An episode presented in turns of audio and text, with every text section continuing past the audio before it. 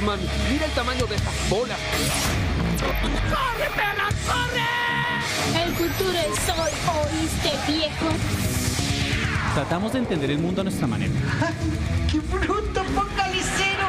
Eh, no me pa- digo, no me parece que este chico sea muy listo. ¡Ay, pero qué idiota! De explicar lo inexplicable. Mi manera es la manera de los dioses. Tiene razón el rosado. Les diré que. Una charla en la sala de su casa. ¡Qué buen servicio! Eso no me lo esperaba. En definitiva, hablamos mucha. ¡Alguien,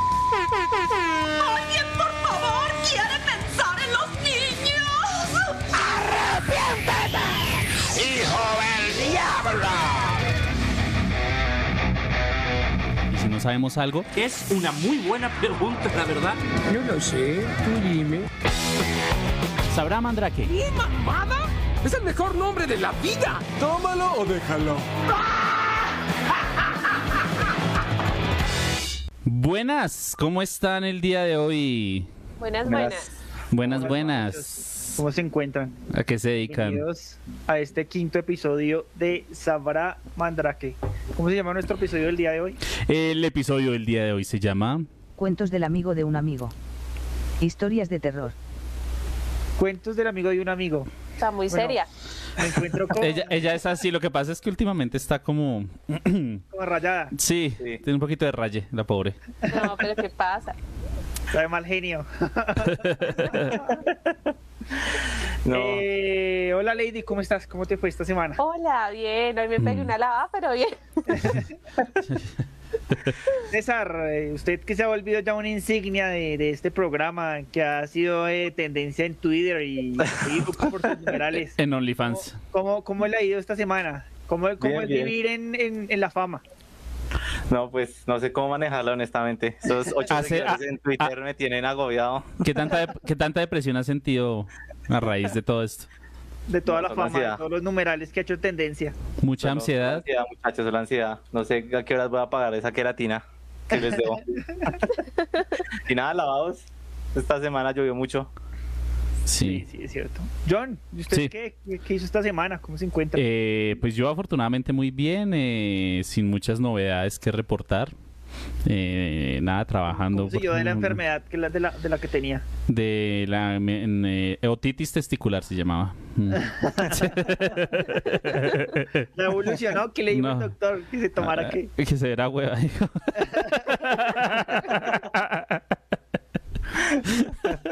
Bueno, hoy es nuestro nuestro tercer fin, fin de semana. Ah, bueno, yo no he dicho nada. ¿Qué más audiencia? ¿Cómo están ya? Dame. ¿Cómo, cómo te ha ido? Los No, queremos normal, mucho. Normal, normal, normal. Sí, los queremos mucho. Hoy hay una novedad. ¿Y la novedad? ¿Cuál es, John, la novedad? La novedad es que eh, hoy, el día de hoy, estamos estrenando canal. Eh, vamos, estamos transmitiendo a través de Twitch. ¿Qué va a pasar Entonces, con nuestro canal de, de Eh. YouTube, John? eh, pues depende, depende. Estamos haciendo un test de plataformas, entonces puede que eh, a partir de ahora nuestro canal de YouTube no hagamos streaming, sino que simplemente hagamos un, un resubamos eh, los capítulos un rato después, un par de días después y ya. Bueno, sí, por, vamos a probar por Twitch, a ver si de pronto por Twitch nuestros seguidores de, de, de Spotify y nuestras plataformas de audio nos dan un me gusta al fin. Llevamos temporada y media diciéndoles que nos colaboren, pero bueno, Que venga, Colaboren. sí. Colaboren. Esa queratina no se va a pagar sola. hay que entenderlo. Hay que entenderlo. Los servidores no se pagan solos. Además en Twitch podemos diversificar el negocio, ¿no? Claro. Están las tinas, los vestidos de baño, César en vestido de baño, César en vestido de baño. Aquí ya tengo las, las luces LED ahí apenas. rosaditas, para que sí. le hagan juego con la tina. Vamos a empezar a tener varias redes sociales, vamos a empezar a abrir OnlyFans la próxima semana. César se va a encargar del OnlyFans, Obviamente. de Sabra Mandrake. Sí, Los memes allá van a estar una cosa sabrosa. sí. Bueno, hoy el programa es oscuro, hoy el programa de el invitado de hoy es a un lado está Belcebú, al otro lado Satanás. Tenemos a la niña del aro también sentada atrás de nosotros. Belfegor. ¿no? que le está acompañando él en este podcast de, de hoy. ¿A quién? A usted. El- un muchacho muy atractivo que se llama Belfegor, ¿no le digo? ¿Por qué? Charlie, Charlie. Se quedó anoche, se quedó anoche para estar seguro de que iba a estar presente en el podcast. Se quedó-. Sí. Lo conocía cada hora, le sacaba un brazo y le tocaba así en la cara y volvía y escondía el brazo. Ujú, eso. Un poco tímido. Pero es buen muchacho. Bueno, Ah, hoy bueno. vamos a hablar de. Señor César, porque después dicen que no lo dejo hablar. No, no, no. Prosiga, señor Michi Pierre. Bueno, hoy, hoy vamos a hablar de historias de terror. Eh, porque amigo, eh, cuentos de, del amigo de un amigo. ¿Vieron esa sección en Cartoon Network? Sí. ¿De qué trataba la sección? Pues supuestamente narraban cosas que le pasaban a otra persona, pero mm, eh, era como, ¿cómo decirlo? Trataban de contar una historia que le pasaba a otra persona, pero a la final era esa persona la que le pasaba. Yo no me acuerdo bien, yo era muy chiquito. Era, eran historias, sí, eran unas historias, eran unas historias raras, a veces eran más oscuras que unas eran más oscuras que las otras, pero en general sí era como, se trataba de cosas como que le habían pasado a alguien, pero unas cosas así súper chocolocas. Sí, eran, eran historias muy, muy, muy locas y pues digamos que nuestro nombre, el nombre de este episodio de Sabrá Mandrake va en honor a eso, esas historias que nos cuentan los amigos de los amigos de los amigos y que son apenas para este mes de octubre, mes de las brujas, mes de los espantos, mes del diablo, mes de los gatos negros, De los muertos. de los De los muertos. sí. Entonces, pues, que empecemos con las historias de terror esta noche, empecemos con el plato fuerte. A ver, César, usted que es saladito para los espantos. Hágale, comencemos. Usted primo. que lo ven, Ya. usted que lo ven y le tienen ganas. No. Cuéntenos, cuéntenos qué le ha pasado de, de- de terror. Eh, bueno, tengo, tengo varias, pero así como la que... La, la más paila considero yo fue una que viví con un amigo y lo paila es que él también vio lo mismo que yo y sintió lo mismo. Entonces, digamos que estábamos, Conectados. está- estábamos en Pero la casa... son de terror, sí, o sea, no es Sí, otra no, nada, nada, nada para- Pues tiene que, aunque den susto, a pesar de que den susto, ¿no? Sí, yo, yo aclaro, ¿no? Porque Sí, nunca sí, sabe. calmación, calmación. Ok, Va a contar sus intimidades, por favor. muy bien. Intimidad solo por el OnlyFans. Eh, ¿qué? Próximamente. Eh, no, eh, póngale cuidado que estábamos en la casa de un amigo hablando de, bueno, quizás estábamos un poco su- sugestionados por esta cuestión de que estamos hablando de viajes astrales, de cambios de planos, todo este tipo de cosas. Y eran como las 3 de la mañana. Y se supone que hay métodos para hacer viajes astrales de manera consciente. Y bueno, el punto es que eh, para fin, eh, ejemplificar una manera de hacer este tipo de viajes, un amigo me dijo, como no, levántese. Y él tenía un espejo grande en el cuarto. Sí, y pues yo me levanté, normal. Sí, lo paila fue que cuando levanté la mirada y, y vi en el espejo mi reflejo, ese reflejo no era mío. Lo puedo jurar por Dios, esa mierda no era, no era yo. Era otro César. Era el Era- César del sí, espejo. tenía, ¿Qué- tenía qué la era? cara- tenía la cara, no sé, tenía un rasgo extraño. Sí, y yo apenas vi eso, se me llorosearon los ojos y me fui para, para el frente donde estaba el otro compañero y mi amigo estaba a mi lado izquierdo y él también vio el espejo y él también se le lloro- llorosearon los ojos. También vio eso. Pero él, o sea, él lo vio, él se vio a sí mismo distorsionado o vio su versión vio distorsionada. Vio mi, vio mi versión distorsionada en el espejo. Ok. Y también quedó con los ojos así, súper lloroseado y como, marica, ¿qué fue eso? Y digamos que quedé como bastante eh, consternado con los espejos durante mucho tiempo. Bueno, eso, eso tiene El día de hoy no puedo ver un espejo No, estar ah, eh, eh, eso explica, eso explica muchas cosas. O sea, si ustedes preguntan por qué ese hijo tiene el mechón así no puedo tan paila, es por eso yo no veo un espejo, perro. Bueno, puedo salir del closet, sale el espejo, César. No, No, no, no. Yo no puedo, no, no, en mi cuarto no hay espejos. Bueno, eh, digamos Venga, y si usted va a una residencia, pide que no hayan... Sin espejos, sin otro, un tío ahí el otro. No, no, sin espejos, paila. Nada de nada. Muy bien. Bueno, bueno. Digamos que eso tiene muchas explicaciones, ¿no? Digamos que entre la teoría de la, la- la te- la teoría de de las tierras paralelas existe una dimensión que es la dimensión del espejo. Ah, pues lo hemos visto en las películas de Marvel, inclusive en, en, en, en DC y varios cómics que, que dicen que hay una Matrix. dimensión del espejo, ¿no? Sí. Eh, eh, inclusive dicen, dice que si usted se mira demasiado tiempo en el espejo, eh, usted empieza a ver sus alucinaciones. ¿no? Ay, sí, sí, sí, sí, sí, sí, ya me acordé. Yo creo que eso fue lo que le pasó a César. Inclusive- hay muchos eh, creepypastas o bueno, rituales que se hacen en frente de un espejo, ¿no? Frente a un espejo. Sí, sí, sí. El, el de, el de Bloody Mary, el de María Sangrienta, que en algún podcast lo hablamos, se, hace al frente de un espejo, ¿no? Sí. Eh, que si usted dice eh, tres veces al frente de un espejo, deberían probarlo, Lady. Tú deberías probarlo esta noche. Y lo, y lo- y lo grabas, lo grabas. Y, lo- y nos cuenta qué pasa. Dices, dices Bloody Mary, Bloody. y, y si te aparece, eh, nos cuentes. Y, ¿Qué le digo? Digo que sigo. Que saludes, que nos escuche. Ah, bueno. Saludos de Salga Que escuche el podcast. Que nos escuche. que saludos. Que visite a César, que no ve espejos. Pero bueno, diga- digamos que esa dimensión de, de- de espejos es una, una vaina muy, eh, eh, mu- muy común en, en- en las historias de, de terror. Inclusive está el, el espanto del espejo, que supuestamente usted veía una versión suya que, que- que lo asesinaba en el espejo. Y, y- y usted le pasaba lo ocurrido. Inclusive no sé si ustedes han escuchado el mito de que cuando la gente se muere, eh, tapan los espejos. No. Al- algo, algo me suena, No, pero muy vagamente. Cuando, cuando la gente se muere, usted en su casa tiene que tapar con una sábana todos los espejos, los espejos, todos los Espejos. Todos los espejos. todos los espejos para que el alma de esa persona no quede atrapada dentro de, de los espejos. Porque pues, Ok. si queda atrapada, pues lo va a atormentar en su casa y no va a poder ir a- Pero, Fue así pucha. haya- o sea, ¿se haya muerto en otro lado? Y si, y si- y si- no, no.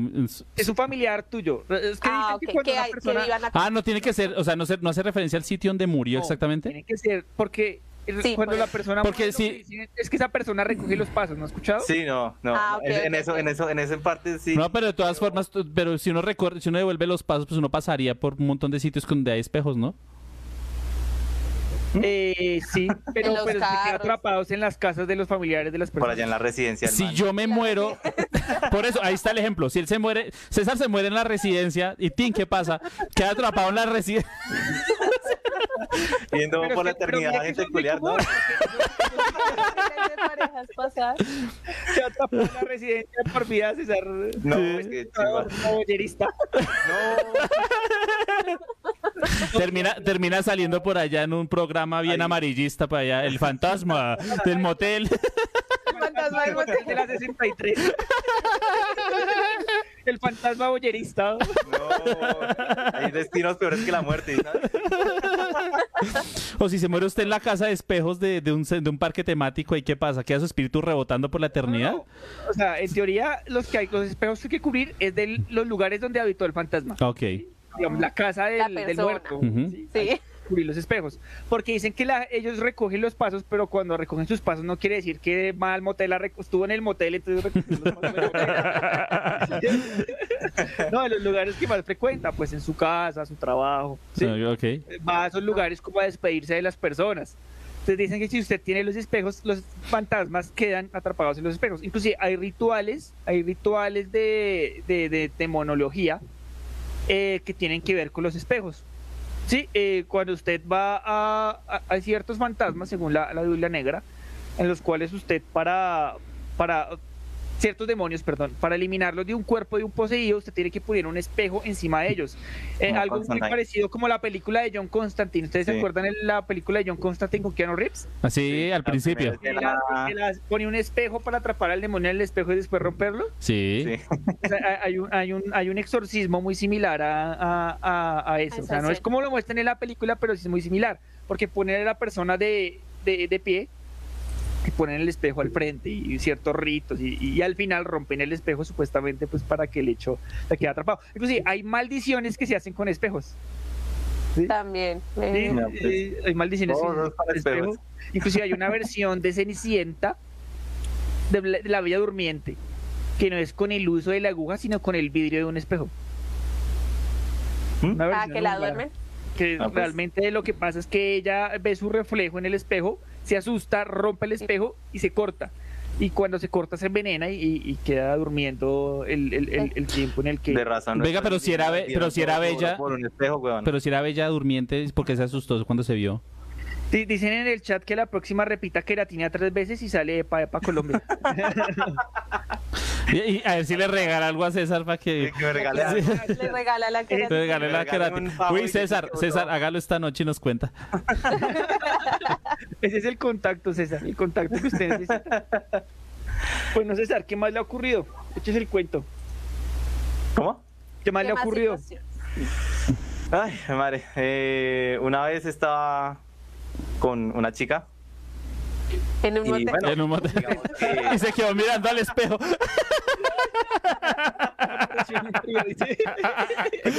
No, mentiras. Eh, Yo y otro, yo, Irene, yo y mi otro yo se llamaba. pero, pero es que todo tiene que ser de esa índole, nada. Eh, vale, cuidado que pues, pero eh, el punto es que, eh, ¿cómo, ¿cómo lo explico? Digamos que yo estaba acostado, me levanté.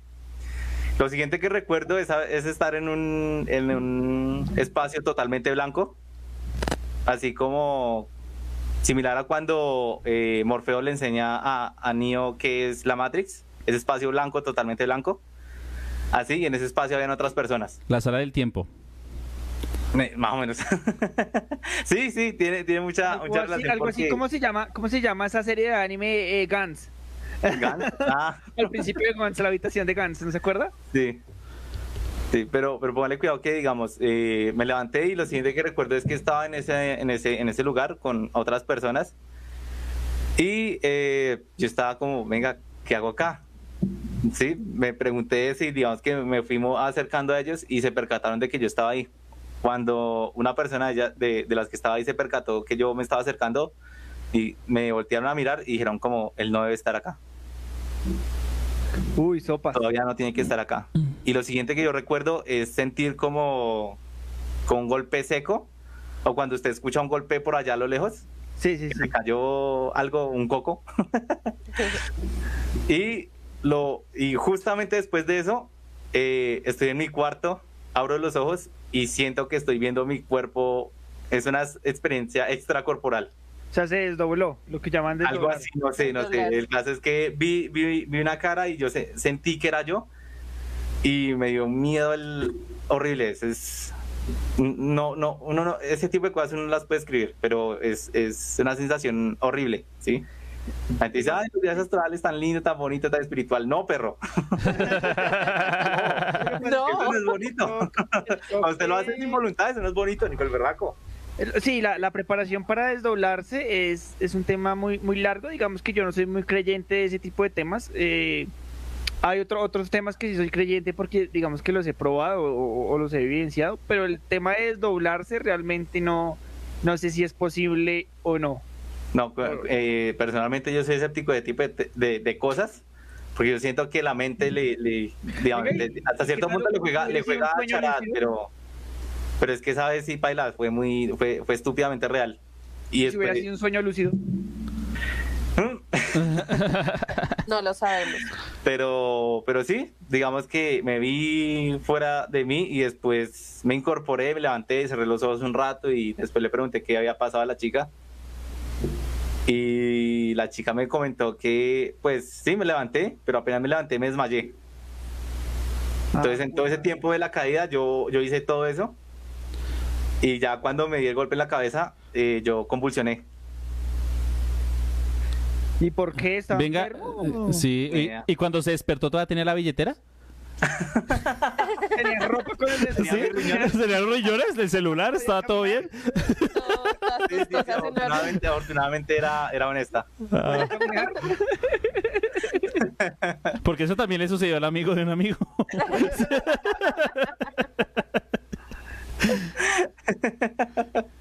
Lady, ¿qué tienes para, para contarnos?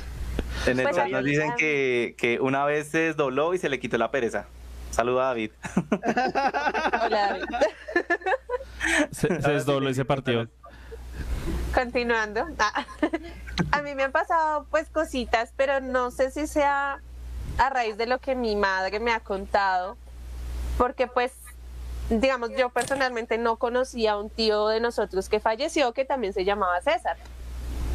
A él lo Eh, mataron. Dato, dato curioso, a mí me pusieron ese nombre por él, porque cuando yo nací, eh, él falleció. O sea, usted carga, Ajá, usted carga mataron. el nombre de un tío suyo muerto. Sí, Sí, señor. Porque así eso es re creepy. No sé, no sé, no sé por qué. También. Vea, vea, yo lo único que sé es que si no me hubieran puesto ese nombre, me hubieran puesto Brian Steven. No, ese César está bien. Eso es una historia de terror, qué susto. Eh, El nombre que me pusieron parece a la profecía del no nacido, alguna vuelta así. No, ese está bien, ese está bien, ese está bien. Ese nombre suyo está bien. Sí, ese, ese, dejémoslo en César. Bueno, conocí. Mi mamá me contaba que cuando mm, él falleció, él se le aparecía. Él era, o sea, ella sabía que era él porque lo ve. Tenemos un eco, muchachos, por favor, para que revisen. Ya revisó. Eco. Te reviso. Ya sé que Ya revisó. los oyentes hacen que yo use auri- auricular, listo ya. Ya debió Ahí. haber quitado. Sí, continúa, Lady. Parece que ya. Sí, listo. Gracias, Cecita. Por favor, la próxima los audífonos, no se les olvide. Pequeño detalle. Rega- regaño en vivo, vea, maricas. Es que no, no toca, les toca uno putearlos para que. Si me llego a quedar sordo, voy a, voy a poner esto como Nacho Vidal, como enfermedad laboral, la puta madre. Lady, continúa, qué pena contigo. No te preocupes. Entonces mi madre me contaba que ella veía a mi tío, que veía, que sabía que era él porque veía la ropa de él, pero no se dejaba ver el rostro. ¿Qué sucede? Yo soñé como cuatro veces el mismo sueño. No sé si fue a raíz de lo que mi mamá me contó, porque al igual yo no lo conocía, yo no vi fotos, O sea, tú no tienes ni idea de tu tío, de cómo era Yo tu no- tío. pero exacto, soñabas ni con tu tío. pero yo soñaba, creo que era él. ¿Por qué? Porque yo sentía que me abrazaba y mi mamá me lo describía como una persona alta, delgada, y yo sentía que alguien alto y delgado me abrazaba en el sueño. Y era en la casa donde yo vivía, donde están mis padres viviendo en estos momentos. Eh, ahí en ese mismo lugar yo sentía, me lo soñé como cuatro o cinco veces, que él me abrazaba. Me abrazaba y yo lo iba a voltear a mirar y no se me dejaba mirar. Y por esa, esa época yo estaba muy pequeña, tenía, no sé, 10, 11 años. Yo veía muchas sombras altas, o sea, como si fuera alguien alto, delgado, yo veía sombras en la casa. Me pasaba, o sea, llegaba como un tiempo en que sucedía que bajaba un poco como la actividad, por decirlo así. Eh, pero digamos que ya ahorita hace como unos cinco años, volví- yo ya estaba grande, obviamente, me abrían la puerta del cuarto. No sé si era él, no sé qué era. Pero más allá de eso no pasó, o sea, simplemente te abrían la puerta del, del cuarto. Solo veía sombras, el cuarto. Me pasa, es que no sé si soy yo, porque ya cuando me vine a vivir aquí con mi esposo, aquí en esta casa también me han pasado cosas. Entonces, digamos, el año pasado en cuarentena, estaba yo sirviendo un café y se me movió el pocillo en mis narices. Yo lo alcé, miré yo dije, no, no tiene regado nada, ¿qué pasó acá? Yo, amor, se me movió el pocillo. Que algo está pasando. Algo está pasando. Y me pasó dos veces, o sea, en mis narices yo estaba sirviendo algo y se me movió. Otra situación que también fue muy peculiar acá en esta casa era que yo en ese entonces todavía no vivía con mi, mi novio, mi esposo, pero yo me quedaba acá. Entonces yo llegaba y subía las escaleras al tercer piso y tenemos una perrita.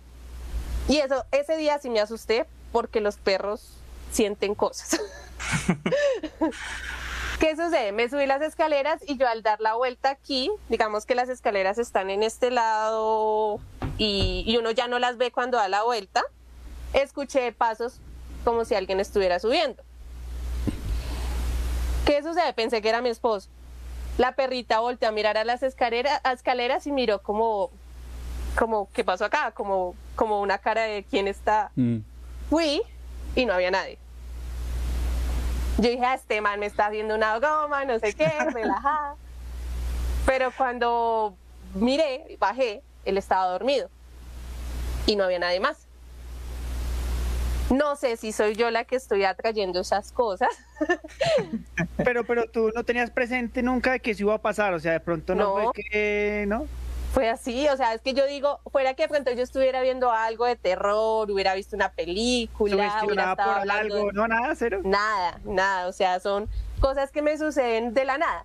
Hace poco, en julio más o menos, antes de subirme aquí al segundo piso, yo trabajo en casa, entonces yo estaba juiciosa trabajando, ¿cierto? Ese sofá que ustedes ven atrás estaba más o menos así, igual. Pero el sofá estaba a mi lado izquierdo, lado derecho, perdón. Entonces yo estaba trabajando, contesté una llamada y ese sofá suena cuando la gente se sienta. Yo estaba sola, no estaba la perrita. Escuché chin. El chin. ustedes, de verdad, o sea, yo casi no me asusto en esos momentos, pero el de la perrita. Y ese día, créanme que me dejó temblando. Qué miedo vivir con Lady, weón. Si el esposo de Lady nos está escuchando, es hora de correr. corre, corre. Está a tiempo. Está tiempo. tiempo. Todas las, pe- todas las películas gringas de, de parejas de terror dicen que lo, lo, lo, lo, lo más inteligente es correr. Correr, pero mire que yo, yo tengo dos Todas las- de reaccionar. Eh, Cuando me pasan ese tipo de, me han pasado muchos chascarrillos. Una de las chascar, una de las maneras que bueno, tres en realidad. Me asusto, que es la, la normal, uno se asusta. Y, y- me bloqueo, no sé qué hacer. Otra, Sí. que me da como risa con la situación y, y le mamo gallo, le mamo gallo como la situación, ya les cuento ahorita. Le mamo gallo como la situación y ya pasó la situación. Y otra es que reacciono agresivo. Sí. Entonces, ¡Hasta hijo de puta, demonio! Usted, hay un video, ¿ustedes no han visto? Hay un video, ¿ustedes no han visto un video? ¿Sí lo ha visto, César? Sí, el del Sí. Y sale grabando y dice, ah, este, que si va a quedarse acá pague riendo, que dice que le dice que, que lave la losa. Tiene que ayudar a la. Ay, espacio, pues tampoco. Yo, yo tenía un amigo en el colegio, eh, se, llama, se, llama, se llama Luis Miguel. Y, y ¿El cantante? estábamos- Como el cantante. tal cual. Estábamos tomando cerveza, no sé qué, estábamos en la casa del man tomando cerveza y jodiendo la vida. Y, y, y él tocaba, tenía que su- subir al tercer piso a orinar. Y dije, no, pues voy a subir al, ter- al tercer piso a orinar. Y yo estaba que me aguantaba y, y, pues yo no sabía quién estaba en la casa, él me dijo, mis papás no están. Y yo estaba que me orinaba, yo, ah, puta, no, no sé dónde orinar. Y le dije, venga, marica, présteme el baño. Uy, marica, pero, pero le toca subir. Arriba había, era como un orinal, o sea, no había un baño, sino había un orinal. Qué tétrico. Y, y era un patio, o sea, estaba como, era tarde, eran como las 12, una de la noche, y yo, ay, yo con esas ganas de orinar que ya me sabía la boca. Eh, típico escenario, de- ti- ti- típico escenario de survival horror. Yo, Sí. sí, marica, es todo oscuro. Yo, yo, yo que tengo familia de campo y que le den ganas a uno ir al baño al- así que a son como en medianoche. obra gris, weón, que le dan un oculillo de noche es a asomar la cabeza, weón. Yo, no. no, yo no me pude, ya estaba tan, tan, con tantas ganas de orinar que dije, no, no, me, me toca subir. Y yo subí y, y oriné, ta. Y eso que yo sentí, yo sentí que había alguien detrás mío, weón, pero pues yo no le puse cuidado. Y, y me dio por voltear. Y, y, y- y se ha visto esas plataformas que ponen a veces en el campo como para poner un tanque, los tanques del agua Mm. que son como una, una base. Como Sí, el, cemento, sopo- el soportico y las, las el sí. soporte. Sí. Una- un soporte ahí y había un tanque y al lado del tanque había una señora sentada. Yo, uy, mi señora, qué pena con usted, buenas noches. Pero pues la señora no me respondió ni nada, weón. La señora, la señora se quedó viendo cómo orinaba. Sí, ahí como orinaba. Yo estoy orinando, pero que señora, qué, ay, qué pena, mi señora. Yo dije, debe ser la abuelita del huevón ese, dije yo. Y volteé a mirar y la señora me miraba, huevón, así. Y pues yo sí la vi bien viejita, bien acabadita la señora, pero pues yo no le puse cuidado. Ay, mi señora, qué pena. Oh, Es que acá, aquí no hay luz, ¿cierto? Y la señora no me contestaba, solo me miraba. Y yo tratando como hacerle conversación a la señora y la señora no me contestaba. Y yo, Era esta vieja de puta no me está diciendo ni nada. Ni mierda. Mejor me bajo, no sé qué bag me viole esta señora, quién sabe qué. bueno, y volteé a mirar a la señora, sí. Y, y, y me bajé, Ay, bajé, ta, ta, ta. Le dije, oiga, marica, su abuelita sí que es bien seria. Y marica se quedó mirando a mi abuelita. Sí, huevón, su abuelita, o esa es su mamá. Una señora que estaba arriba, huevón. ¿Señora? Sí, huevón, una señora estaba allá arriba sentada en los tanques, yo no sé qué estaba haciendo. ¿Estás seguro? Sí, marica, ¿y cómo era la señora? Una señora como, como viejita, como con un vestido verde así cortico, como una falda y en sandalias. Y, y, y yo no me he dado cuenta del man tenía una foto en la sala. Y me dice, ¿como esa señora? Y digo, yo volteo, sí, marica, como esa señora, su abuelita, marica, pero mi abuelita lleva cinco años muerta, weón. Entonces, ¿qué fue lo que vio? Yo, ay, fue puta, su abuelita. Sí, era su abuelita. Corra. Uy, marica. Javier Parrado, bienvenido, hermano. Usted sí es que de verdad vamos a prender una velita en su nombre porque nos tenía abandonados, nos tenía, mejor dicho. Ay, sí, Bienvenidos, siga, mira. Bienvenidos. Hermano, se le extrañó por estos lares, bienvenido. Ah, por ahí comentó Edward, Edward Studer que qué miedo haciendo alusión a lo de Lady, supongo. A le han pasado cosas por también y no sé si sea por mí. Cierta en Sinfonía número 5 de Beethoven, sí, tal cual, Javier. ¿Cómo les parece que sí, que era la abuelita del man? Supongo que como esa es la casa de la abuelita, pues la ya estaba ahí en su casa, weón. Y estaba mirando al huevón que se le estaba miando ahí. Pero lo que le digo, eso fue cómico porque yo no me asusté ni nada, sino yo le hice conversación a la cuchita. Y yo y lo peor es que me volteaba y me burlaba, weón. Y orinando. Pues, yo no como de ahí- y hablar, sino yo Ya. orinando y iba hablando con la señora. Champira ahí, no, no, no, tranquila, que es por el frío, ese no es así normalmente. En realidad fue un monólogo. ¿no? Tor- Tortuguín le llamo. Lo importante es el tamaño. Eso me han dicho, yo no sé. A mí, a mí no me toca traer un metro sin un GPS, porque los kilómetros. No, sí. John, ¿usted qué? A ver, cuéntenos, John, una historia de terror. Cuéntese algo que nos. La verdad, la verdad, la verdad, la verdad, yo no he vivido cosas así como esas. Por más extraño y que suene, por más chocoloco, he escuchado historias, pero la verdad es que nunca he tenido oportunidad de vivir algo así. Sí me ha pasado que han habido oportunidades en las que escucho cosas o mm, me parece ver cosas raras, pero realmente mi, y volviendo al tema de lo que decía Gato ahorita, eh, mi reacción siempre es como que, no, o sea, ¿cuál es la causa de esta vaina? O sea, se cayó un pocillo, se, se, se le torció el resorte al sofá, qué sé yo, o sea, yo me pongo como... Pero yo realmente nunca pienso que sea algo, algo paranormal. Y digo como que, ok, y tampoco es que me haya pasado así muy seguido. Bueno, hay, hay- ahora que lo dicen, sí me pasó una cosa. Ahora me acabé de acordar, yo como que llegó el flashback, el trauma, el- claro, el trauma, el, El tra- trauma. El claro, el, bloqueo tra- el mental bloqueo ya, mental ya. El que había Dije, la, dije la palabra clave, no mentiras. Eh, eh, yo no sé, yo creo que también eso es como por tema de sugestión o no sé qué pasó. De mi papá tiene, la oficina de mi papá queda en el centro, en- aquí en Bogotá, em, por, por donde está todo lo de electrónica, por la novena. Sí, sí, sí. Y ese edificio es un edificio de 10 pisos. Y ese edificio originalmente era una escuela de enfermería, de enfermería no de medicina.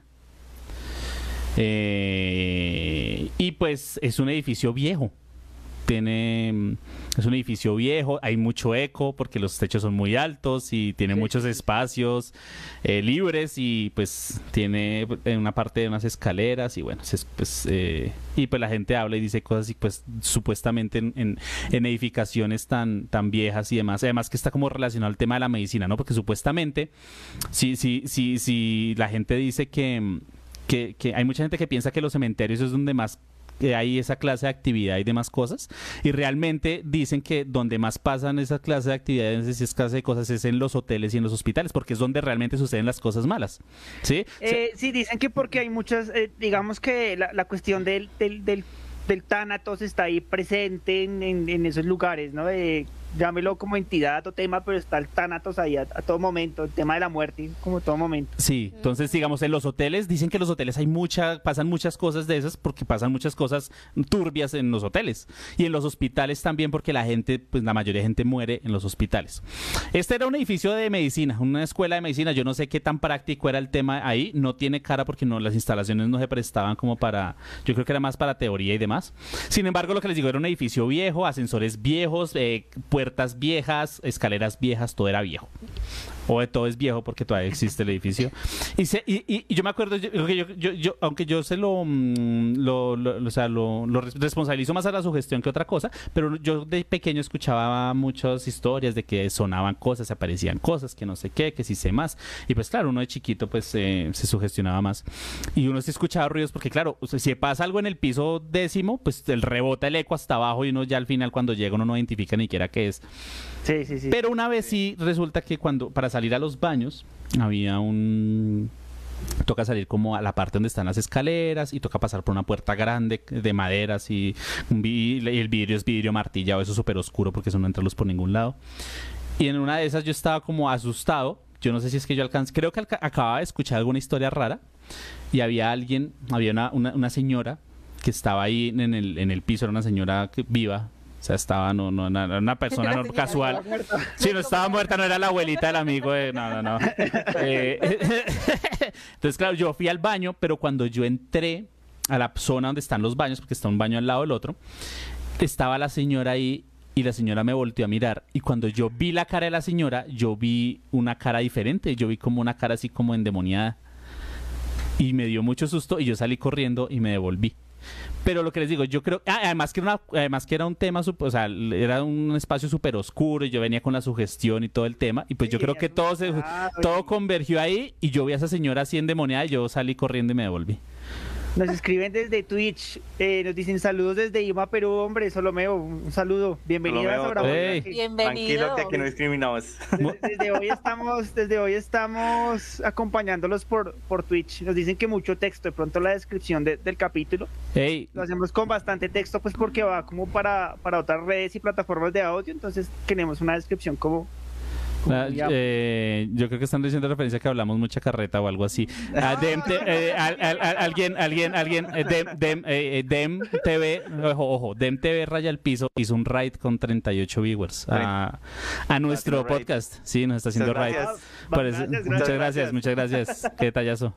Nos dicen, nos dicen acá en el chat de Facebook, eh, a lo mejor uno solo percibe cosas porque las cree, como yo no cree, o eso parece y no las percibe. Pero mire que a- allá, más allá de eso, hay cosas que uno no puede explicar. Mire, les voy a contar una historia que me contó un amigo de un amigo.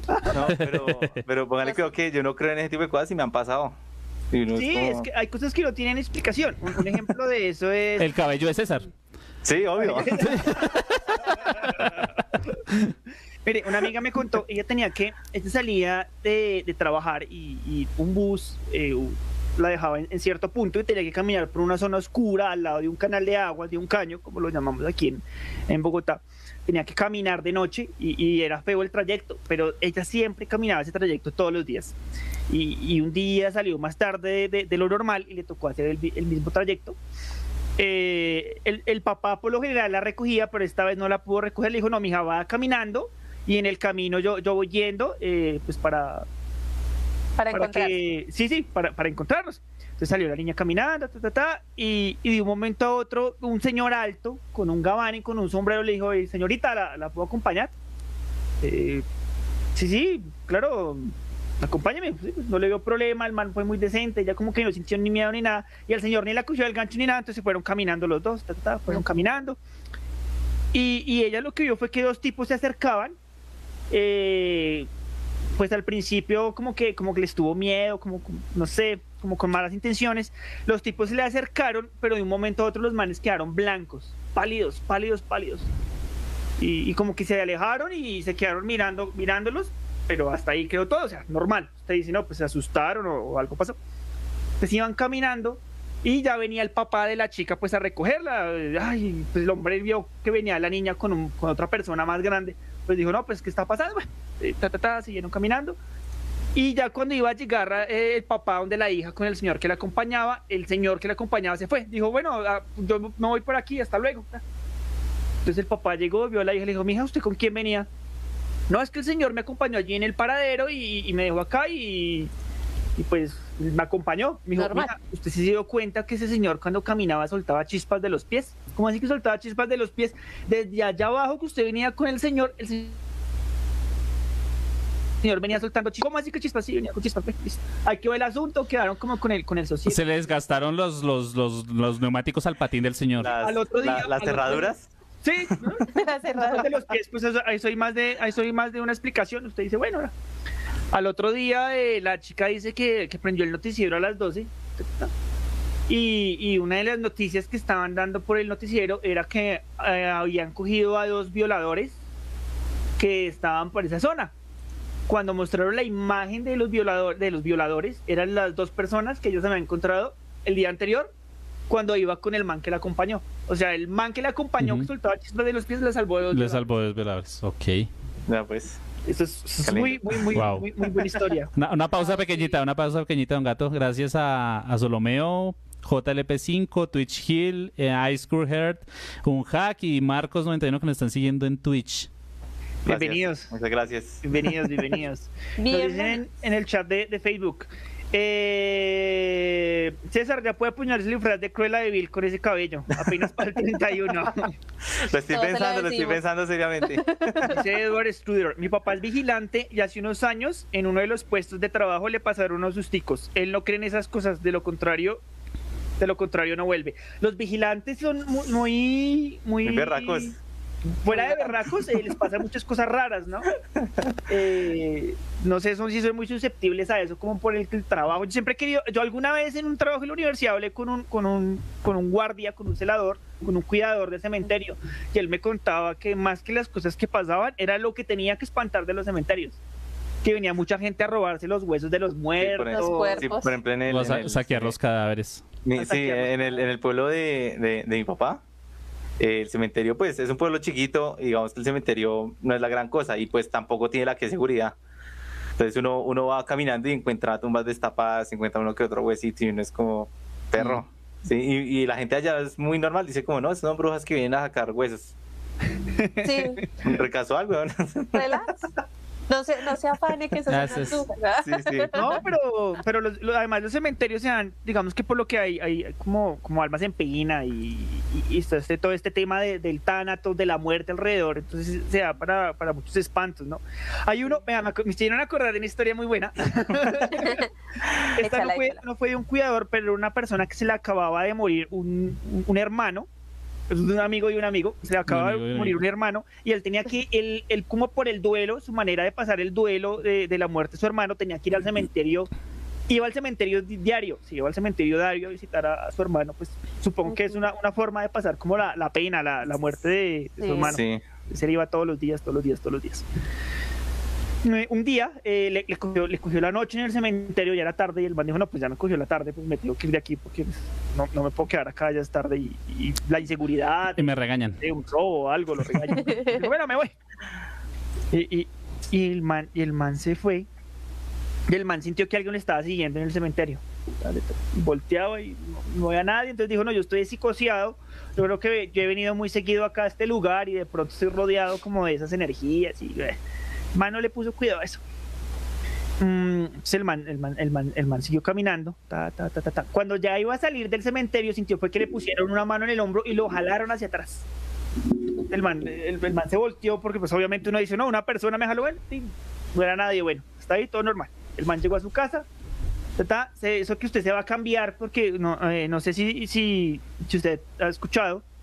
Eh, me- me escucha muy bajito, John, porfa, que me ayude. Ok. Nos están diciendo por, por Twitch. Sí. Ya creo que se me escucha mejor. Bueno, de- no sé si ustedes han escuchado que la ropa de los cementerios es mejor cambiarla Por fuera. eh, por las energías y, y por todo ese cuento. Todo lo que se pega Él se cambió la ropa cuando se fue a quitar la camiseta y se dio cuenta aquí en el hombro tenía una mano marcada de negro. No, él, no, él no sabe por qué, o sea, lo que le digo, me contaron. Tenía una mano, o sea, del empujón, que supuestamente no era nadie, le había quedado la mano marcada en la camiseta así de negro. Entonces, pasa a usted esa vaina, eso es, eso es, eso es, eso es- Fuerte, claro. Ya con No. marcas, o sea. va, a claro. tocar, va a tocar hacer una crónica en un cementerio un día de estos. Sí, es que eso se da para. podcast para- para podcast desde el cementerio. Podcast Sí. desde, desde el hospital abandonado. Ah, caramba. De estos exploradores en vivo, ponen. no sé, un- invitar a un espiritista o algo así Un- para un octubre cuando hablemos de un, de un tema de terror sería sería bien interesante. Desde un edificio César, abandonado ahí. ¿Qué historia tiene por ahí debajo del bolsillo de, de que le haya pasado a un amigo de un amigo? Eh, esto le pasó al amigo, un amigo, historia 100% real y pues digamos No que el man... un link Eh, mega. sí, No fake. un link mega, un link mega, bueno. Pero póngale cuidado que, que el man es, ¿cómo decirlo? El man es muy chévere, muy todo, pero el man es un vampiro. Ese tema que hablamos la otra vez, que usted está a veces con una persona y se siente ya al final como desgastado, como cansado, mamado. Es que hay gente que absorbe energías, o sea, no necesariamente un vampiro es el que chupa sangre, o sea, No, el no. vampiro de la vida real es el que le absorbe. Hay gente que, que usted está una hora con cierta persona y le absorbe la energía, se siente usted cansado, le dan ganas como de, no sé, como de sacar una pistola, De abrirte ahí. como dejar de existir, weón, sí, es una devoradora de energías, de ánimo, de, de diversión, ¿no? Sí, entonces el man, el man a, a veces tenía eso, a veces no, era súper extraño. Y pues digamos que el man le gustaba todo este tema de la música metal, súper hereje, súper satánica, súper, bueno, lo que sea. Sí. Entonces pues eh, el man me contó que un día estaba escuchando esa música súper pesada, normal, un 3 de la mañana escuchando eso, y de un momento a otro comenzó a escuchar, sí, como que uñas sobre un vidrio. Un, un ASMR. Más o menos. Sí. sí, como uñas sobre un vidrio. Y él dijo, ¿pero dónde viene ese sonido? Apagó la música. El man vive en un, bueno, vivía en ese entonces, vivía en ese entonces en un tercer piso y el sonido venía de la ventana de afuera. Desde afuera le estaban golpeando la ventana. Y el man dijo, como, ¿pero cómo hijo de-?" Pues digamos que eso tiene Sí. varios, bueno, continúe a ver qué pasa. Y el man, y el man, el man es como, como gato en el sentido de que reaccionaba violento, ¿sí? El man pero este hijo de-". Sí, como, venga, ¿qué pasó? De man tengo varias historias. El man se puso rabón y abrió la cortina de par en par de una, a ver qué era eso y nada. El Pues es que es ilógico que algo desde el tercer piso esté golpeando desde afuera de la ventana. Y listo, cerró y volvió, volvió a, a su cuestión. Y resulta que de un momento a otro él se durmió. Y en el sueño resulta que el man vio como una especie de demonio. Eh, esa cuestión de parálisis del sueño. Sí. El man estaba acostado, no podía mover, pero en la silla había algo. Él me decía que era un demonio. Me acuerdo, era un nombre, tenía un nombre el demonio, pero no me acuerdo cuáles son honestamente. Yo para los nombres soy malo. Y el demonio lo, lo apuntó así con la mano y lo iba a tocar. Y man, como que le dio más rabia, más rabonada y trataba de moverse. Y en un momento, como que le dio verdadero miedo y cerró los ojos. Y después de un tiempo los abrió y ya no había nada. Ya todo era luz, ya como que se fue eso tan asquerosamente horrible que, que estaba viendo. Es como la, la anécdota así más paila que, que recuerdo de él. Otra vez en un sueño que básicamente él sentía que no podía caminar y volteó a ver un espejo y en el espejo vio que algo le estaba sujetando del cuello, algo con una cara esquelética.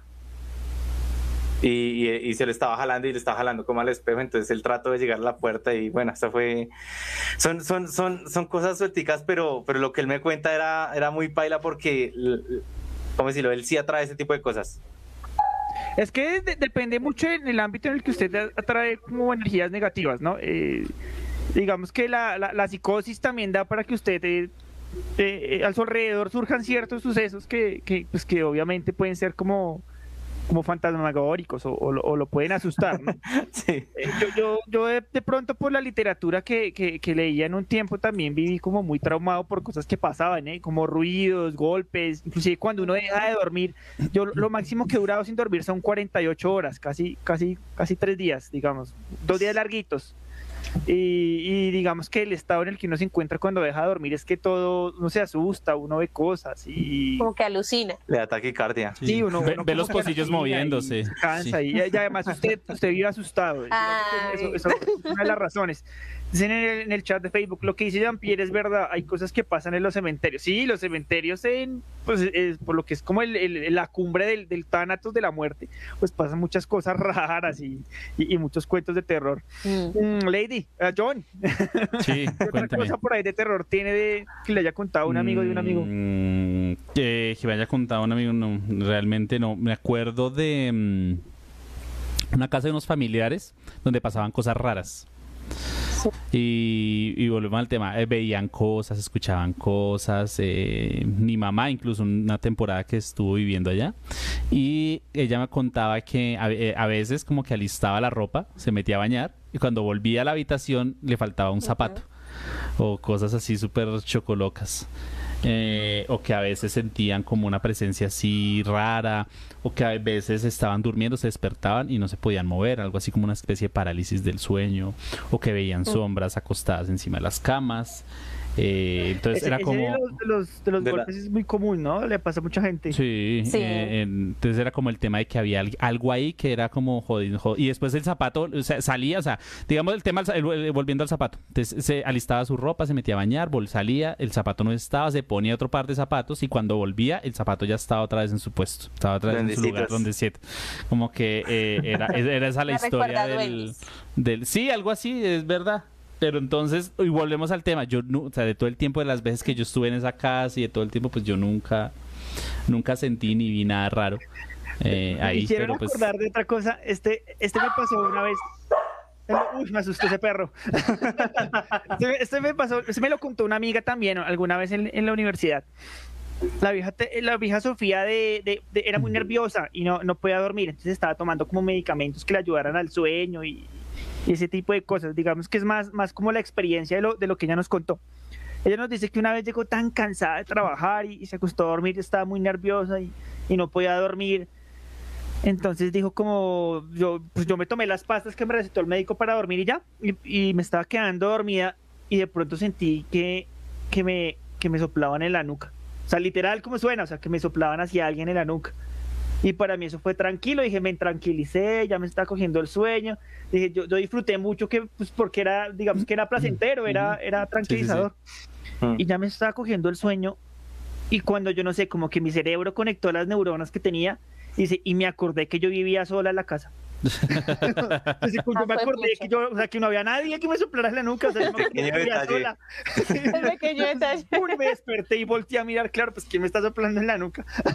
es una historia muy, muy corta, pero pues obvio, ella pues tenía problemas de pronto por los medicamentos, pero pues sintió que le estaban soplando en la nuca y dijo, ¿quién me está soplando en la nuca? Y dije, miércoles, pues yo vivo sola, ¿quién me va a estar soplando?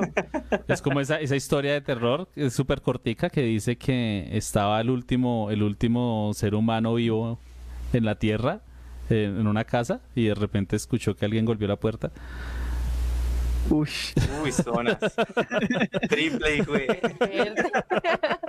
Marica, yo una vez, yo una vez estaba en la, en mi casa, digamos que yo eh, he pasado por varias casas y digamos que eh, en esa particularmente era muy oscura, muy muy oscura en su interior. Entonces digamos que estaba con un amigo escuchando música en el computador, normal. Y pues eh, ese día mis papás habían salido. Estamos los dos solos ahí en, la casa y bueno. Resulta que vimos pasar una niña chiquita con un vestido blanco de lado a lado de la puerta.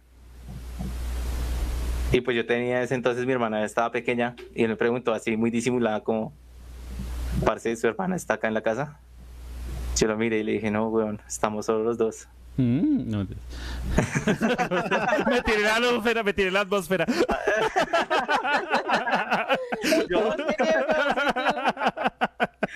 Sí, eh, eh, entonces, pues no, baila. Y digamos, la casa era muy oscura, entonces yo prendí la luz, pero aún así al fondo del pasillo no, no se alcanzaba a ver nada. Y qué creo, nosotros nos salimos de, de- del cuarto del computador hasta que llegaron mis papás. Estábamos cagadísimos del, del miedo, porque no era la primera vez que nos pasaba esa cuestión con la niña. El vestido blanco. Ah, y otra, bueno, a mí me han pasado otras que va a decir Michi. Eh, póngale cuidado, me hizo acordar algo. Eh, yo, como muchos saben acá, eh, a mí me, me crió mi abuela. Eh, los que me conocen saben que me crió mi abuela, digamos que mi mamá no me crió. eh, yo fui de esas familias que la abuela fue la que se hizo cargo como, como a la tutela de, de los nietos, entonces me crió ella. Y obviamente ella me ponía a hacer oficio, pues porque ella era muy, era de edad avanzada, ya no se podía pues hacer, poner a hacer las cosas, ya no, no podía hacer la- las cosas que hace una mamá, por lo general, que es más joven que, las abuelas. Entonces me dijo, mi hijo, va a lavar las escaleras. El caso fue que yo le contesté a Remar, yo le digo, ¿por qué? Yo no quiero hacerlo, hágalo usted. Entonces me dijo, vaya a ver las escaleras y acuérdese que cuando usted le contesta mal a su mamá, se lo lleva al patas. Yo, Ay, qué va, cuentos bobos ahí que usted inventa. Le contesté mal, o sea, re mal le contesté. Estaba en esa edad en la que uno es rebelde y que uno contesta. Sí. Me acuérdese que hay alguien que lo, lo, lo vigila a usted todo el tiempo. No me conteste mal y vaya, hágame caso. Ah, me fui yo refunfuñando a, la- a limpiar las escaleras con una toalla. ah, vieja loca, hasta la- creo que hasta la insulté, le da vieja loca, vieja huevona, así le dije yo. Y me puse yo a, la- a limpiar las escaleras y yo empecé de abajo hacia, hacia arriba. Empezaba yo a limpiar escalón por escalón, limpiar escalones por escalón. Y, y- y la, la luz de, de las escaleras estaba acá al frente. Y, y obviamente usted cuando algo se le atraviesa la luz, usted se da cuenta. Entonces yo sentí Sí. que alguien se atravesó, algo alto se atravesó la luz y yo, ¿quién será el que se atravesó la luz? Y yo enseguida me acordé de lo que me había dicho mi abuela. Acuérdese que cuando usted le contestaba a su mamá se lo lleva al patas. Pero yo pensé que era jodiendo y dije, es mi hermano de pronto que se atravesó la luz y yo seguí limpiando. No sé por qué me dio por levantar la cabeza. Cuando yo levanté la cabeza, lo único que me acuerdo era que era un señor altísimo, era muy, muy, muy, muy alto, era demasiado alto. un señor El patas. altísimo. El patas. Y, y los El pies, patas. o sea, los pies, uno lo primero que piensa en Satanás es cuando en el patas es que tiene las patas de cabro. No, eran unos pies gigantes. O sea, eran gigantes, o sea, eran, eran pies enormes. Bob enormes, Patiño. enormes. O sea, eno- como algo así como Bob Patiño, enormes los pies. Y yo levanté, cuando me di cuenta de, de- no, no me acuerdo la cara, o sea, fue tal el susto que no me acuerdo la cara, solo vi a alguien alto ahí.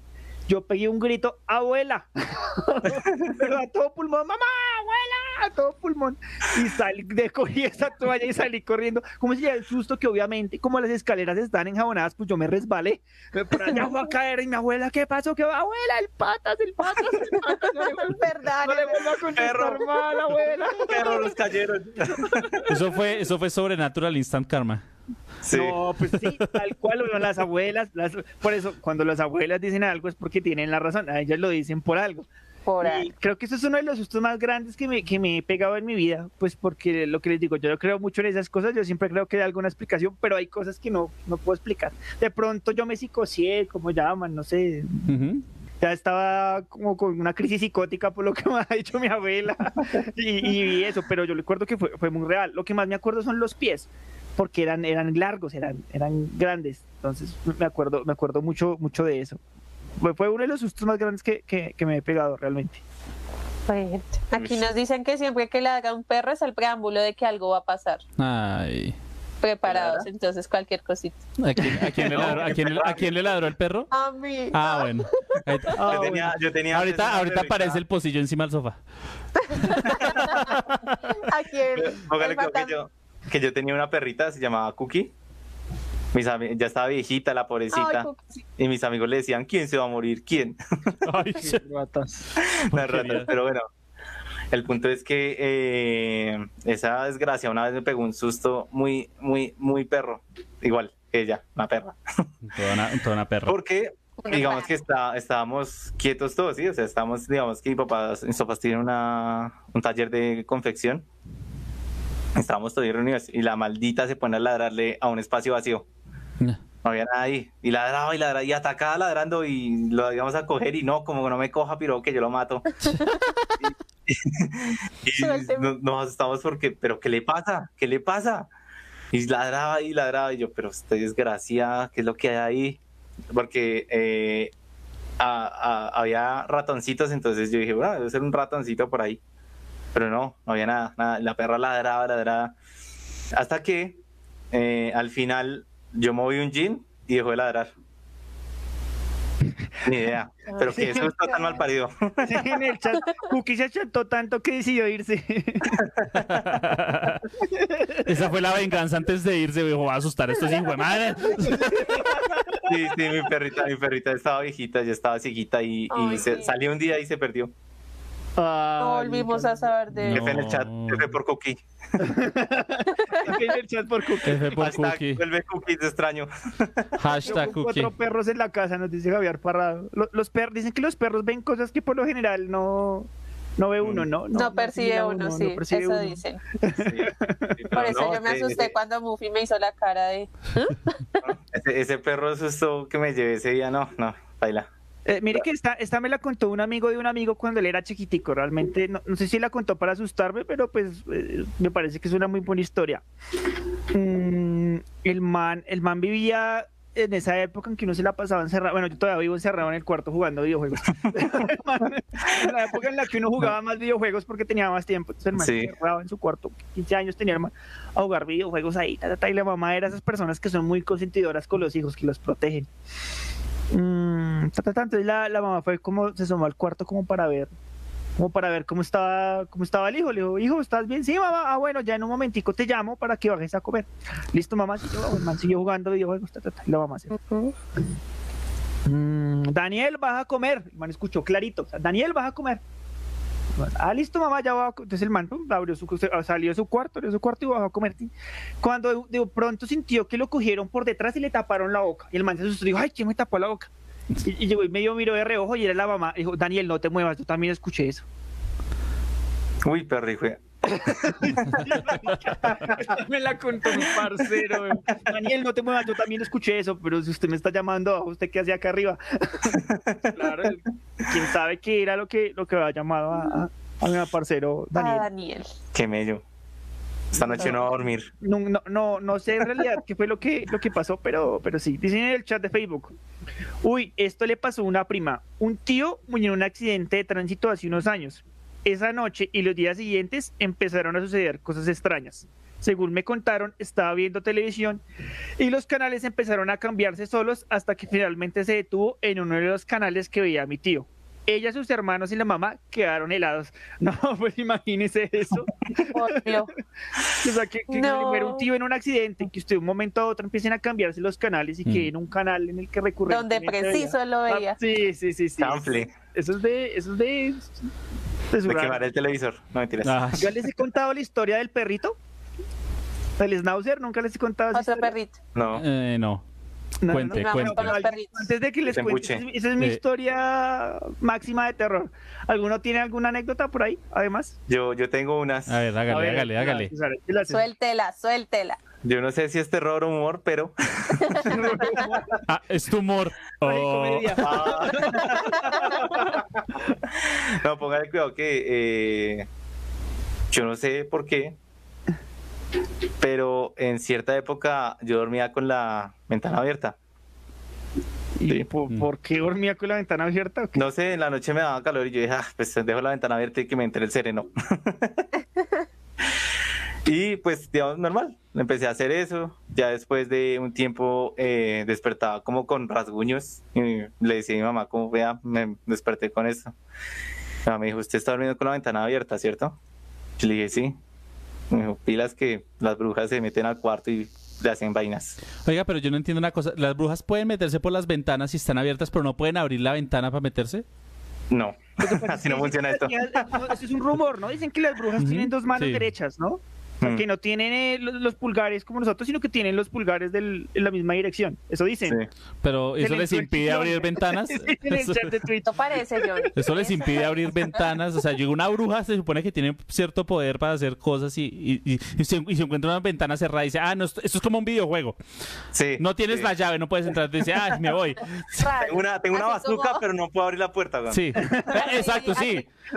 Necesitas un mechero para quemar la cuerda. Vea, Igual Cuando usted tenía la bazooka. No, no, no. En Resident Evil 3 necesitaban un mechero para quemar una cuerda empapada en gasolina, pero uno tenía un cuchillo en el bolsillo. Así tal cual es la bruja. Así tal cual. Ah, Sí. me hiciste acordar a Dora la exploradora, así como le dicen al lobo, no te lo lleves, zorro, Zorro, no te eso. lo lleves. Zorro, no te- Rayos, no puedo. Sí, así. era- ah, este, este man se- yo manoseándole y cerró la ventana, es el que no le gustó. Las brujas No. vuelan por, la, los cielos y las detiene una simple ventana. Pero mire que eh, a- No, hablando pero- de las brujas, digamos, eh, eh, de los ritos para cuidarse las rutas es rociar sal gruesa en las ventanas y en las puertas, porque Sí. supuestamente ellos no las pueden atravesar. Oiga. ¿se acuerdan de Ah, la película vea, de la, eh, de la película de brujas, la del este? Que de- a- había, había mucho tema de cómo las describían, ¿no? De, de, Sí. de- de cómo eran y todo este tema. Bueno, siga, para no salirnos del tema. César, César. De- Déjeme terminar mis dos anécdotas y ya. Siga, hágale, hágale. Continúa. Con el Dejen hablar a tiempo- César. Con el Porque es que tiempo- no lo dejan hablar ese pobre. Sí, la puta madre. Pero, pero últimamente sí lo estamos dejando hablar. Sí, sí. Sí. Eh, no es que No lo estemos, no, sí, no es que lo estemos interrumpiendo cada rato, no, nada, no, no. Interrupción, ¿qué es Sí, eso? no, es- John, dejé la ironía. continúe, César. Gracias. Eh, sí con, con el tiempo yo, yo dejé de amanecer con rasguños y empecé a amanecer desnudo, de la cintura para abajo. Se, empe- se empezó a dar garra a la bruja. Sí, ya, ya, ya era sin asco, ya venga. Sí, pues Pregunta, digamos que... ¿Amanecía eh, con calzones o sin calzones? no, nada. Y los Como- calzones Al aire. Como, como Diosito me, me mandó al mundo. Uy. Sí, entonces pues yo, sí, me alteré porque pues eh, eso no pasaba antes, ¿sí? Yo dijera, bueno, fuera sonámbulo, alguna cuestión de esas, pues listo, pero eso no pasaba antes. Entonces yo le dije a mi mamá así como, mamá, venga, pasa esto. Me dijo, lo está visitando una bruja. Mi mamá me dijo, me dijo así, lo más de serio, lo está visitando una bruja. Tiene que, tiene Le que, gustó una bruja César. Sí. Vea. Solo, solo Sí, brujas. sí. afortunadamente no fue en su cubo, pero bueno. Y César empezó a dejar la ventana abierta todos los días. No, marica, eso- La bruja le comenzó a chupar la juventud a César. Sí, sí, sí. Eso es un mito, eso es un mito, es un mito que puede ser realidad, ¿no? Y que las brujas le, le chupan a usted la, la juventud. Le, Sí, y, y no, y no solo las brujas. Exacto, y tal. Las sugars también. Ah, sí, las sugar, las, Sí. que, las que, esas que buscan queratina. sí, sí, también, pero, pero bueno, esa, esa cuestión, sí, digamos, pasó por, durante un tiempo y eh, yo no sé si mi mamá hizo algo o no sé si la bruja dijo, este puta ya no se le puede sacar más y me dejó en paz, ya. Y desde Y ese día vivo cansado, dice César. Sí, dijo, no, este man ya no. No, ya lo dejé como Nacho Vidal, no mentiras. Pero eh, póngale cuidado. que Como el una- señor Burns quedó. Sí. Eh, seco, weón. No, ya no tengo ni sangre en las venas. Conti- Continúe, César, disculpe. Póngale cuidado que un amigo me contó que él iba caminando. eh, casualmente, eh, son amigos que se conocen. Iba caminando con este pelado que le pasan cosas sobrenaturales todo el tiempo. Me dijo que iba caminando normal, que estaban hablando concentrados como que en un tema. Y que él miró al suelo un momento, ¿sí? En ese momento eh, era de noche, ¿sí? En ese momento él vio pasar como una criatura alada, vio la sombra nada más, vio pasar la, la- una criatura alada, pero muy grande. No, no era normal que un pájaro en la noche, sí, aquí no existen búhos, entonces dijo, ¿pero qué fue eso? Le preguntó al pelado que tenía al lado, eh, el pelado que le pasan esas cosas sobrenaturales, y él dijo, marica, eso era una bruja. Tenía piernas. Y lo único, lo único que vieron fue el- como el rafagazo de cuando se atravesó en el poste y siguió derecho. Y el otro man estaba mirando al cielo y él dijo, como no, weón, eso era una bruja. 100% real. No fake. No fake. No fake. Un link mega. Lady, nos nos dice acá Eduard que si recuerdas el susto del vaso del agua. Ah, el del vaso del agua. Nos dice sí. Eduard que si recuerdas el, el susto del... ¿Cuál fue, fue el susto del vaso del agua? El vaso del agua no es el mismo del pocillo. De amor, acuérdame porque no me acuerdo. Eh, eh, la- es, es el, es el director's cut de, del, de- del pocillo. Sí, sí. el director del del pasillo. Ah, tengo una familiar que le me dice, bueno, de hecho es mi suegra. Esto me contaron, pues yo todavía no conocía, los conocía, pero pues ellos tuvieron un familiar, un primo que se suicidó. Él vivía acá y él era como muy cercano a ella. Según me cuenta, él se le aparecía, pero pues como que las apariciones eran un poco tenebrosas. Me contó de una en la que ella estaba durmiendo, dio la vuelta y la cara de él estaba así frente a frente de ella. Que ella gritó a todo pulmón y se levantó toda la casa y salió corriendo de ahí. Pero que eran, o sea, ese tipo de, de encontrones así como frente a frente, súper tenebrosos. Uy, no. Eso, Miren eso, que- esos susticos así Pesado, se pesado. despierta son feos. Pesado, Recordé- sí. Recordé la, la es- esa historia le pasó, le pasó a un amigo. Él terminó con la novia. eh, No, no duraron mucho realmente, duraron más tiempo saliendo. Ellos duraron dos meses saliendo. Eh, se hicieron novios y a las dos semanas terminaron. Él, básicamente ellos terminaron porque él dijo que la vieja era estaba loca, tenía su problema psicológico y bueno, terminaron. Mm, como a la semana al, a mi amigo se le empezó a caer el pelo. Le empezó a caer el pelo y el man tenía el pelo largo y se le empezaron a caer los mechones completos, o sea, no, no el pelo de a poquito, sino los mechones completos de acá atrás del- de la, del- de la, se, le se le empezaron a caer al piso. Yo, yo como les había conté en el, en, el- en- en el podcast pasado, antepasado, eh, yo conviví con una santera en el, en el Choco colombiano, entonces tengo mucha idea de ese tipo de cosas. Yo ya estaba sospechando. Primero yo sospeché de la vieja y ya cuando vi que al man se le estaban cayendo los mechones completos del pelo, yo empecé a sospechar, pero yo no le dije nada al man. Le dije, vamos a ver hasta dónde llegamos acá. El man empezó a llegar con ojeras porque no podía dormir. Porque se se soñaba con cuervos y se soñaba con cuervos, con cuervos, con cuervos. Y yo está seguro que son cuervos, sí, son cuervos, son como en las películas, esos pájaros negros. Y no, marica, usted no se está soñando con cuervos, se está soñando con chulos. Chulos, sí. Con chulos, sí, marica, los chulos, mire, le mostré, los, los chulos. chulos. son como los del escudo de Colombia, pero más chiquitos. Y le dije, Pero yo sí. jodiendo. Los gallinazos para los que no son de, de Colombia. Ah, diferencia. Y se los Los- mostré y me dijo, sí, marica, yo me estoy soñando con chulos. Entonces yo empecé a sospechar más. Yo dije, bueno, este man se está soñando con chulos. Yo- pero yo no dije nada, yo no quería, yo no quería sobrar al man todavía. Mm, el man le iba mal en los parciales de la universidad, no se podía concentrar, el man estaba sin apetito, el man empezó a fumar más, de un momento a otro todo lo que comía se vomitaba. Yo no, este man, este man le Ya está haciendo, y yo ya no me aguanté yo las ganas y le dije, venga hermano, le, le voy a contar. Entonces yo le, le conté la historia de por qué conocía ciertas cosas y le pregunté, ¿usted está seguro que no le están haciendo algún rezo, de que usted no le están haciendo nada? No, hermano, no, pero, pero ¿que ¿quién? Y yo le dije, ¿no será su exnovia que le está haciendo algo? Le dije, no, pero pues con esa vieja no pasó nada, duramos dos semanas de novios y le terminé, no, no hubo sentimientos, no hubo nada, no creo. Le dije, "Mm, ¿no será que es mejor que usted como que revise en su casa los regalos de la vieja o algo? Me dijo, no, pero ¿a qué hora reviso? Le dije, hermano, si quiere yo lo acompaño y revisamos los dos. Yo, como lo que les digo, yo estoy como en la línea de no creer y creer, porque yo vi cosas que pasan y vi cosas que, no creo en cosas, pero, pero pues creo en cosas porque las vi suceder. Me fui para la casa del man, el man vivía ahí por la universidad, ahí el 80, yo, yo soy de la Minuto de Dios, estoy de la Minuto de Dios. Entonces fui con el man, el man vivía cerca, eh, en unas casitas que quedaban al, al otro extremo, unas casitas chiquiticas, y nos fuimos a la casa del man, y entré a la casa, entré a la casa del man y nos pusimos a buscar. Entonces abrimos unas cervezas, ta, ta, el man ni siquiera se pudo tomar la cerveza completa que nos estábamos tomando porque el man se tomó un sorbo y le dieron ganas de vomitar. Entonces el man dijo, no, marica, yo no voy a, no voy a tomar nada. Bueno, vamos, empezamos a buscar, ta, ta, ta. La cocina, empezamos cosa por cosa, a buscar la cocina, ta, ta, ta, ya hemos buscado por todo, el cuarto, ta, ta, empezamos por el, listo. Venga, venga, ¿qué le regaló esa vieja? Muéstrame lo que le regaló esa vieja. No, marica, los peluches que le ha regalado la vieja, unas cartas, yo revisé las cartas, las miré y no, normal. Y miré los peluches, bueno, que eso fue que no encontramos nada. Yo ya me iba a ir. Y dije, marica, ¿usted qué tanto quiere esos peluches? Y me dijo, no, ¿por qué? Y dije, abrámoslos. Y, no, pero usted sí ¿Abrirlos? tío, que vamos a abrirlos, o sea, rajarlos. Mm. Los vamos a rajar, que los vamos a partir. Más bien, venga, yo los boto en esta bolsa. No, venga, rajémoslos. Pero ¿para qué? Ya le, quién sabe qué enfermedad tengo. Tengo que ir al médico. Oiga, oiga.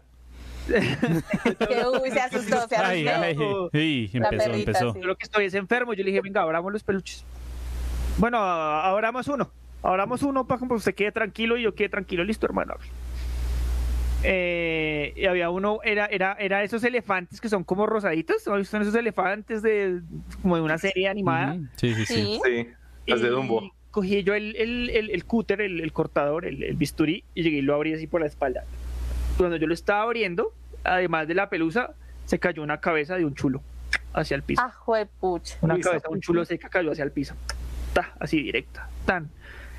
El man me miró y yo me quedé mirándolo y no que estaba seguro de que la vieja no le estaba haciendo nada. La vieja le estaba haciendo quién sabe qué rezo, qué porquería le estaba haciendo al man. Con razón también se soñaba con esos bichos. El man, el man, el man se asustó y el man dijo, ¿ahora qué hacemos? Yo le dije, no, mire, tranquilo, hermano, cálmese. Lo, lo primero que uno tiene que tener en esos momentos es calma. O sea, no desesperarse porque uno la desespera y la caga más. Eh, búsquese una caja eh, o algo en lo que podamos quemar. El man tenía, ¿se acuerda de esos- esas cajas metálicas donde vienen las galletas de diciembre? Sí, que están llenas de agujas e hilos el resto del año. Sí. Aquí en Colombia las llenamos de agujas y hilos. Entonces lo que hicimos fue abrir la caja, eh, sacar las galletas que, que tenían, porque fue más o menos para esa época. Eh, con unos guantes cogimos los peluches, todo lo que le había regalado la vieja. Y le dije, hermano, meta aquí todo lo que le regaló la vieja, no se le olvide nada, nada, nada. Cartas, todo. Salimos a un parque eh, con alcohol, le echamos todo alcohol y prendimos esa vaina. Hasta que se quemó. O sea, y de ahí no nos fuimos hasta que se quemó. Y le dije, hermano, pilas, no le reciba nada a la vieja. Cuídese mucho, no vuelvo a hablar con ella. Preferiblemente la bloqueé la de todo lado. Qué miedo. Ahí, ahí quedó esa vaina, sí, ahí, ahí quedó esa vaina. Lo raro es que el man se estaba soñando con chulos y pues va y cae una cabeza Y de va chulo. cae. se- Sí. Ahí, ahí- ahí quedó, ahí quedó esa vaina. Eh, marica, la semana el man ya no tenía ojeras y ya estaba pudiendo dormir. Entonces yo le dije, hermano, la vieja le estaba haciendo quién sabe qué rezo, qué brujería le estaba haciendo usted. Y, y yo, y digamos que fue algo, yo, yo no sé por qué lo sentí, pero digamos lo, lo mismo, lo que yo le dije, yo vi muchas cosas que le hacían a la gente, ¿sí? Eh, cuando, cuando estuve en el Chocó viviendo, entonces pues digamos que yo soy como muy enterado de, de ese tema de cosas y no sé, fue como un sexto sentido ahí que, que, que- un sexto sentido, no sé por qué me dio como Sí, por claro. pensar. El, el- el sentido de, de Michi. El Sí. Michi sentido. Él le dice Eduard, eh, no lo recuerda. Él le advirtió de la enfermedad de mi hermana después de solucionar eso. Jamás volvió a manifestarse. El primo, al que les conté que se le aparecía a mi suegra. Ah, ok, ah, ok, ok. Es que la, la hermanita de mi cuñadita le dio peritonitis y casi se muere a los cuatro años. Mm. Entonces, según entiendo, como que se le apareció como para advertirle que la niña estaba enferma y después de eso ya no se volvió a aparecer. Sí, son cosas que pasan que a veces no tienen como una explicación lógica, ¿no? Claro que hay algunos que son como pegarle usted un susto y ya. una vez estaba durmiendo, estaba mamado, era en esa época en la que estudiaba y tenía dos trabajos. A mí me tocaba trabajar en dos lados pues para poder pagarme la universidad. Y pues además presentar trabajos y pues, estudiar era muy pesado, entonces yo vivía con sueño a toda hora. Yo vivía cansado, yo, yo todos los trayectos de buses que tenía era lo que dormía al día. Yo dormía una, una hora, hora y media al día, más lo que dormía en los buses. Afortunadamente los trayectos eran largos, entonces alcanzaba a dormir bastante. Yo era de los que se botaba en el piso del, del Transmilenio, afuera, que no lo Transmilenio, pues es un metro, un metro, y me costaba Es, un metro que no es un metro. Es un metro Sí. que no es un metro, sí. Ahí yo dormía, yo vivía con sueño, mamado, cansado. Y una vez me quedé cansado y yo me soñé que, que alguien venía a asustarme. Pero usted se ha visto en los videojuegos como cuando usted mira en, en- en primera persona, que no se ve la cara, pero que se ve como cuando usted camina. Entonces Yo Sí. me imaginé que alguien estaba subiendo por el garaje de mi casa y yo estaba viendo lo que veía esa persona, que subía al garaje de mi casa, ta, ta, ta, que se, se detenía ahí como en el segundo piso y miraba la sala, miraba, la, miraba una foto mía y seguía caminando hacia el tercer piso. Entonces que abría mi habitación, abría la habitación, porque para mi habitación tenía que abrir la habitación de mi hermano, y decía mi habitación, yo abría la habitación de mi hermano, que abría mi habitación y resulta que cuando el man ya iba como a estar encima mío, como a verme, eh, yo no sé si era un sueño que yo me desperté y mi reacción fue despertarme a pelear. Entonces yo lo primero que me Y le cascó una cuchita que tenía en la. ¿Cómo fue así? Yo, parece duro. A mí no me va a asustar así, pero curioso. Y pues mi hermano que estaba al lado me dijo, Pierre, ¿está bien? ¿Le pasa algo? Yo le dije, no, qué pena, marica, si lo desperté, es que tuve un sueño. Pues oh, mi reacción fue violenta, pues porque yo estaba asustado. Entonces, mi, la- como la adrenalina de lo, del momento, me peleé, fue a pelear. Ah, que no se pega, y a buscarlo ahí como, venga, deme duro entonces.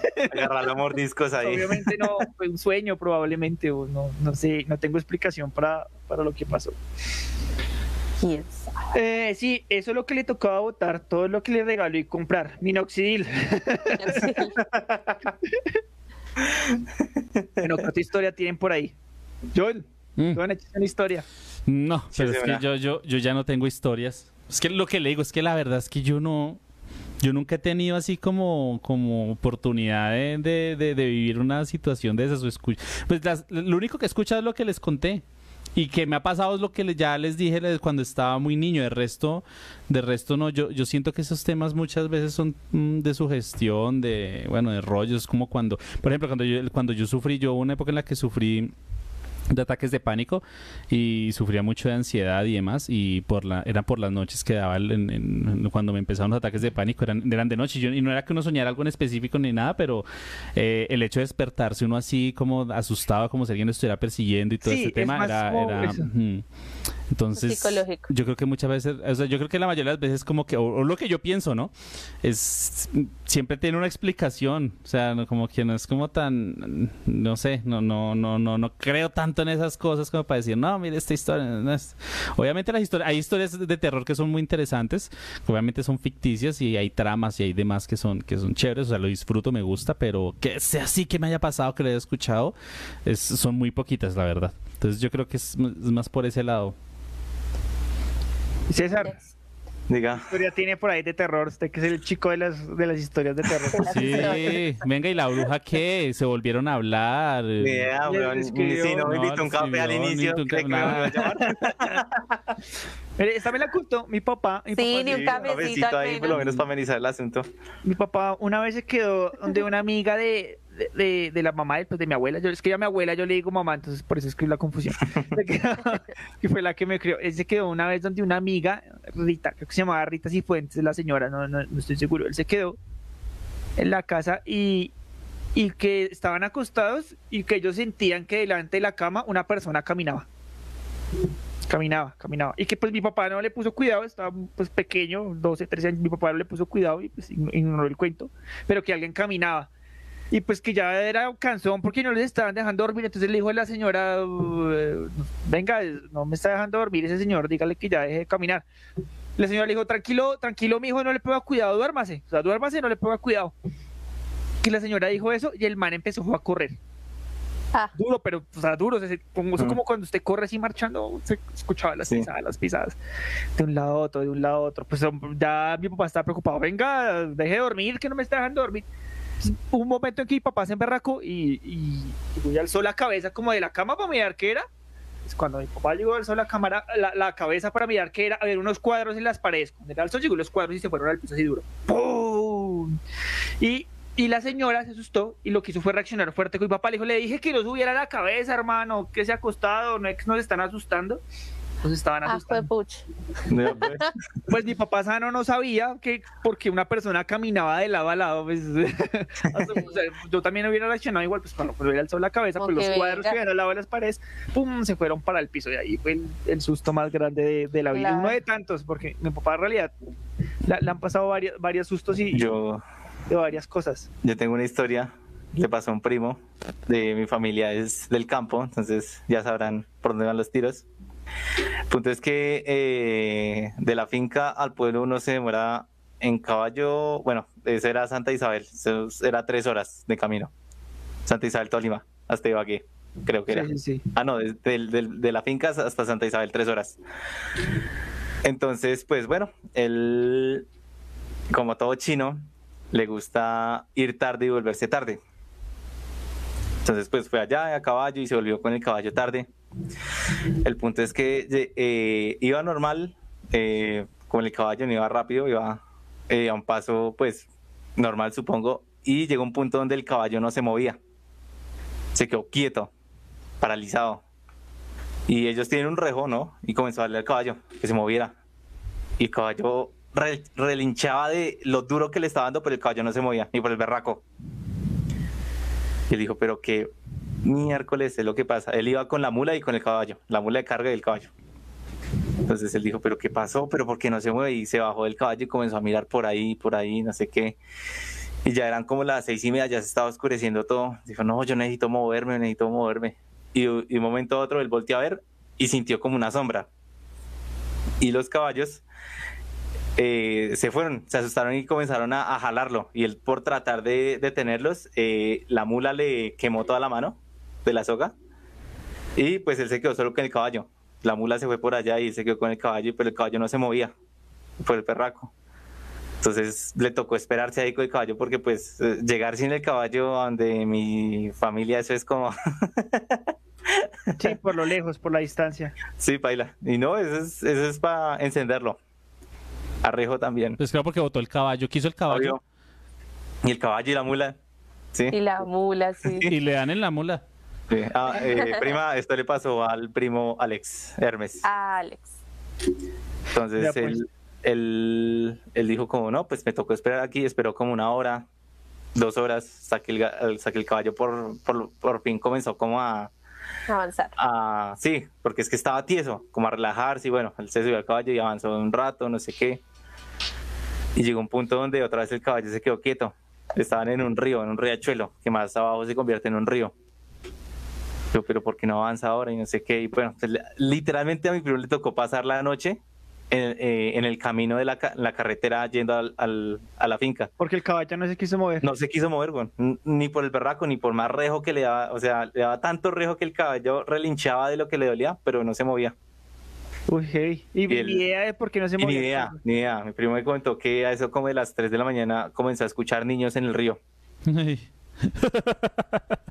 Solo con un puta caballo que no se movía. Yo dije, pero usted, ¿cómo hizo? Dijo, no, yo me recosté, me puse, ga- agaché la cabeza, la cubrí, esperar que el Nos tiempo vemos. pase. Sí, esperar que el tiempo pase, porque él dijo, no, yo también me asusté horrible y no, o sea, ¿usted cómo explica eso? ¿Usted qué? ¿Va a ir al río a averiguar si hay niños a las 3 de la mañana?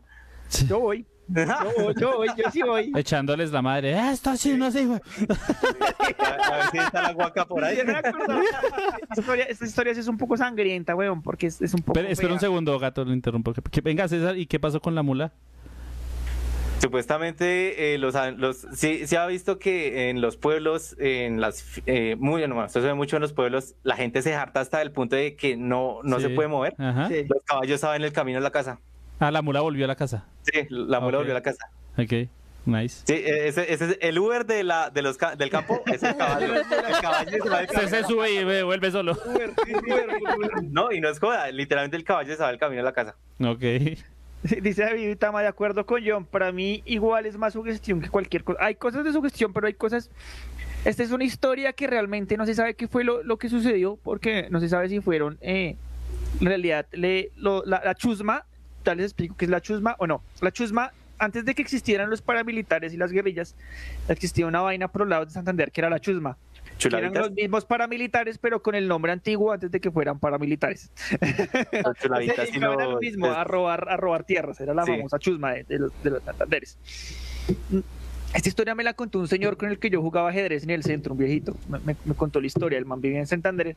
Eh, coincidencialmente vivía en el mismo pueblo del que es mi, mamá abuela, que es eh, Huaca, Santander. Eh, mi mamá abuela es de, de Huaca, Santander, ella vive en Huaca, Santander. Eh, eh, él iba de visita eh, porque él estaba viviendo en Bucaramanga, eh, que es muy cerca de Huaca, Santander, a, a visitar a su, a su mamá. Eh, eh, no tenían cómo contactarse. Cuando iba llegando fue que se enteró de que la, chusma estaba por esos lados, robando las tierras, y que a muchos campesinos les tocaba salir corriendo por las noches a la montaña porque se estaban metiendo pues a matar a la gente. Eh, él llegó donde la mamá, ¿qué hubo, mamá? No, mi hijo, aquí organizando las cosas porque hoy como que va a venir la chusma, entonces la, chusma refiriéndose pues a los paramilitares y, y no sé qué hacer, la señora adoptaba gatos.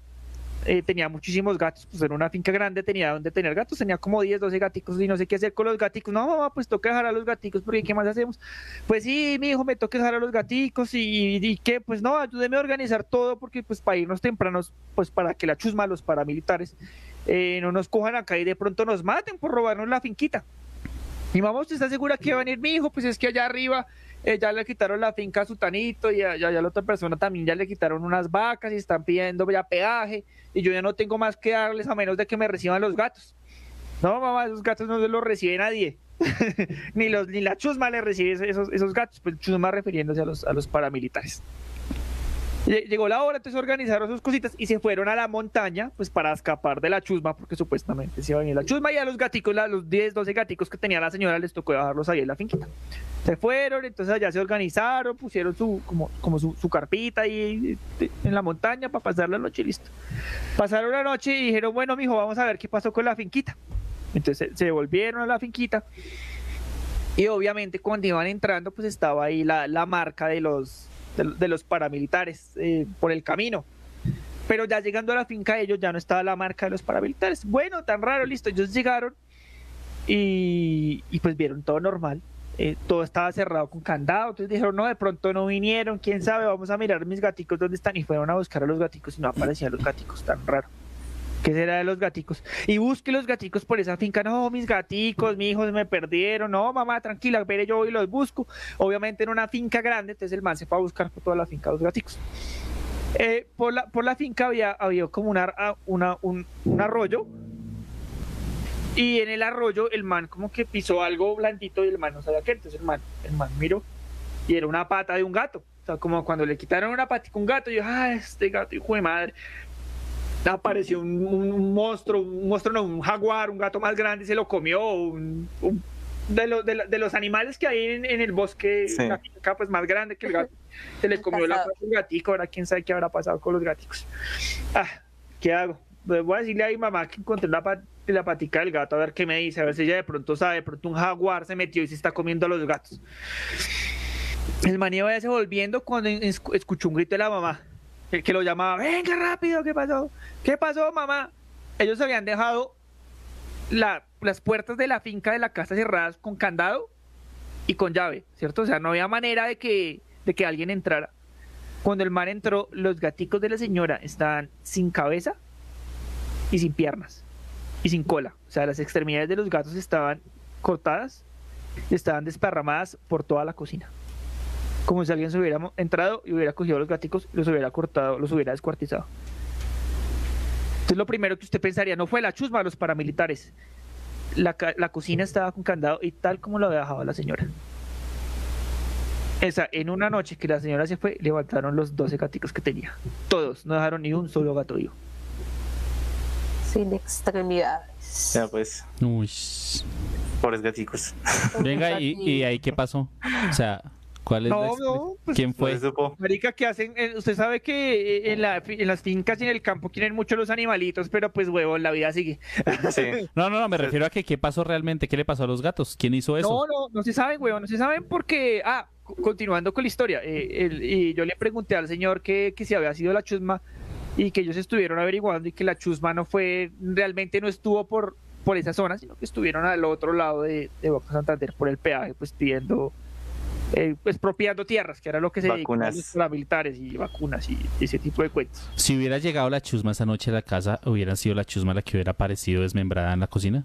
Eso es uno de los mitos, mire que es muy, muy, muy chistoso porque eso es uno de los mitos que me dijo la señora, que si probablemente lo que mató a los gaticos hubiera matado a la chusma, a los paramilitares y hubieran ido esa noche a, la- a apoderarse de la finca, porque la señora no les estaba pagando pues la, la vacuna, Sí. entonces era muy probable. O- o- Obviamente ellos perdieron esas tierras, les tocó salirse pues... eh, Desplazamiento forzado. mi- mi- es desplazamiento forzado, pues esa tierra no es de ellos. Y no volví a hablar con el señor para saber si recuperaron esa tierra o no.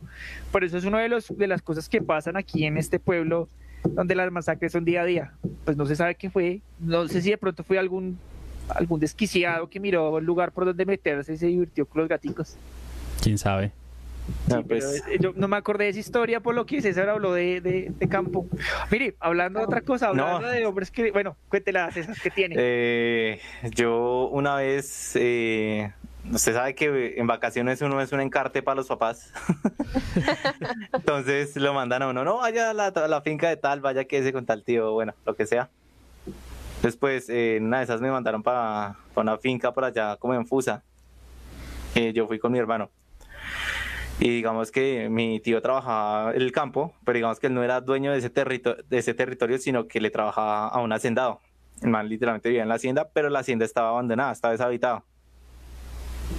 Entonces era curioso porque eh, estaba la hacienda súper grande y al frente quedaba la casa de, digamos, de los obreros. Era algo súper chiquito. El punto es que eh, eh, en el espacio de los obreros no, no existía baño. Sí.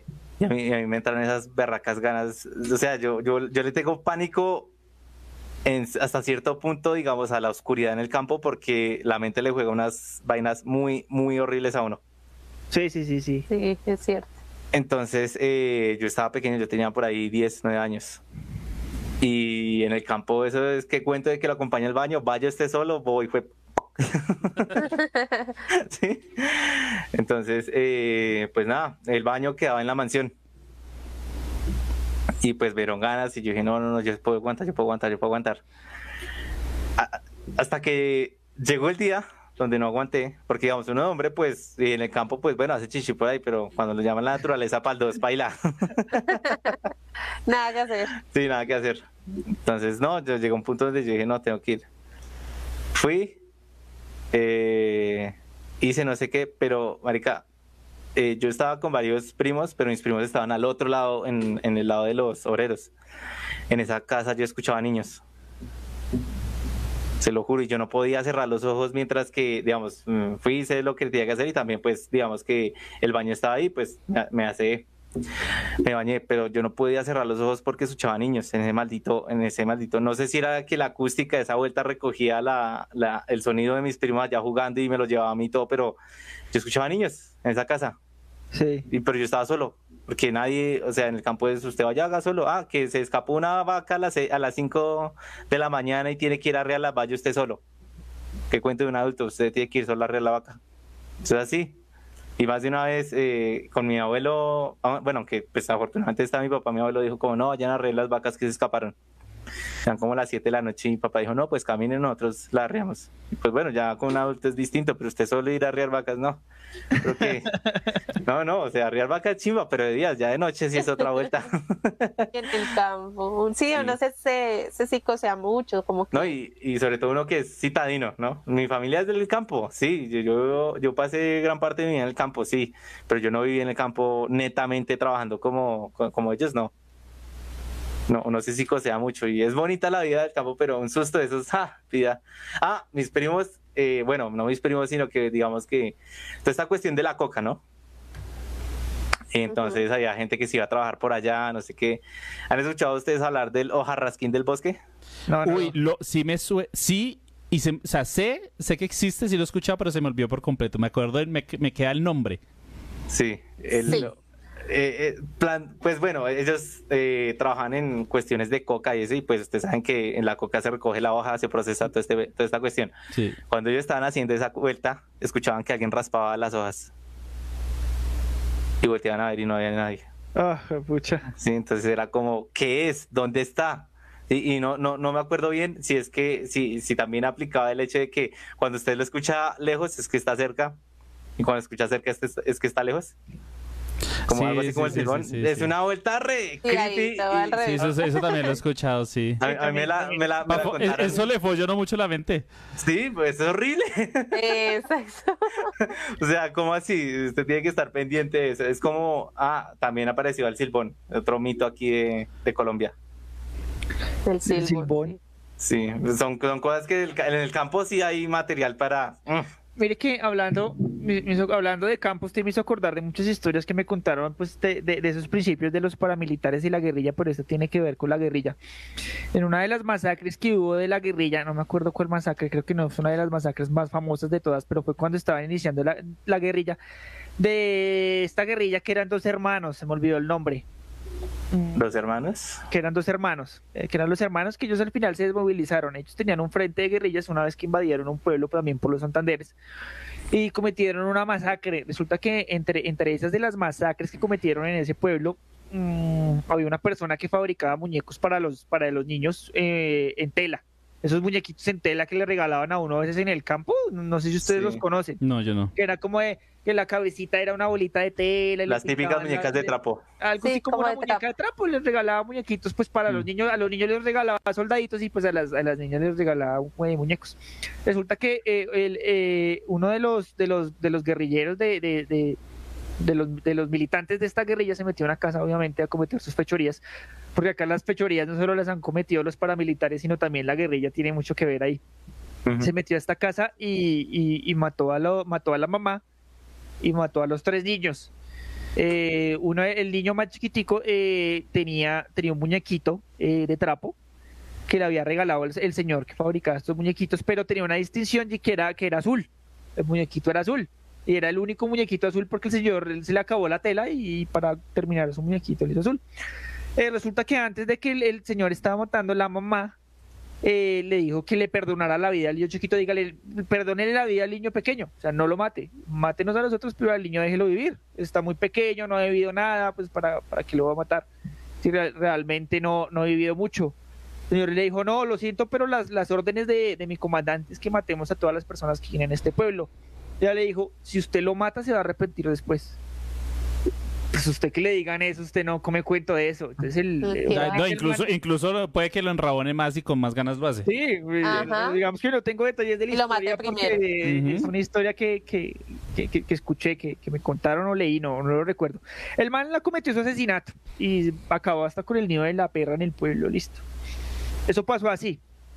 Un año después, eh, en ese campamento, o sea, ese, ese, ese, ese pequeño grupo de, de guerrilleros, usted sabe que en esos tiempos las guerrillas no, tenían frentes, sino era más ataque de guerrillas, eran de 10, 12 personas, porque sí, Era, era- era muy, muy, muy, muy corta el personal que tenía las guerrillas en ese entonces.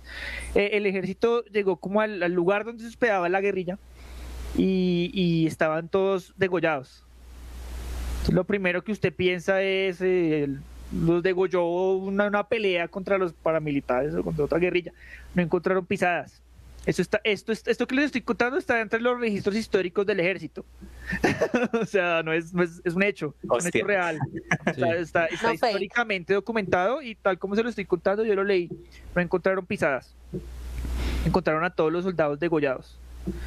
Uno de los soldados no solamente estaba degollado, estaba desvestido y estaba sin ojos y sin lengua. Y en el pecho del soldado había un muñequito de trapo azul. Esto, Uy, está- suena- esto que les estoy contando está documentado dentro de los campamentos que el ejército encontró en ese tiempo de la guerrilla. O sea, esto es, Mm. los estoy contando tal y como estaba escrito que encontraron los cadáveres. Eso se parece un poquito a la trama de una película. Estaban Se inspiraron de ahí. Y, y el Yo creo. soldado Sí. que cuenta la leyenda que el soldado que mató a la señora, que no le perdonó la vida al niño, estaba sin lengua, sin ojos, y encima del cadáver de él estaba el muñequito de trapo del niño chiquito que no le. Parce, eh, su merced me hizo acordar de. No, no es una historia propiamente de terror, pero en su momento fue algo escabroso para mí. Eh, como raro, yo estaba en el campo. yo era cero encarte para mis zapatos, güey. Entonces, eh, eh, eh, digamos que fui a visitar a unos primos, a una tía, bueno, viví la vida del campo todo chévere. En ese entonces ellos estaban estudiando la escuela rural. Y mi tía dijo, si quieren acompañar, yo dije, sí, yo quiero acompañarlos, ¿qué tal es la escuela aquí en el campo? Sí, pues yo siempre he sido muy abierto a ese tipo de cosas. Eh, fuimos y la escuela quedaba a pie a dos horas, pasando una montaña. Pues bueno, fuimos, jugamos. En ese entonces yo, yo, yo también fui con mi hermano y una prima, una... Yo tenía, el mayor de lo- del grupito de niños era mi hermano y tenía como 12 años. Entonces, eh, bueno, fuimos por allá, estuvimos en la escuelita, normal.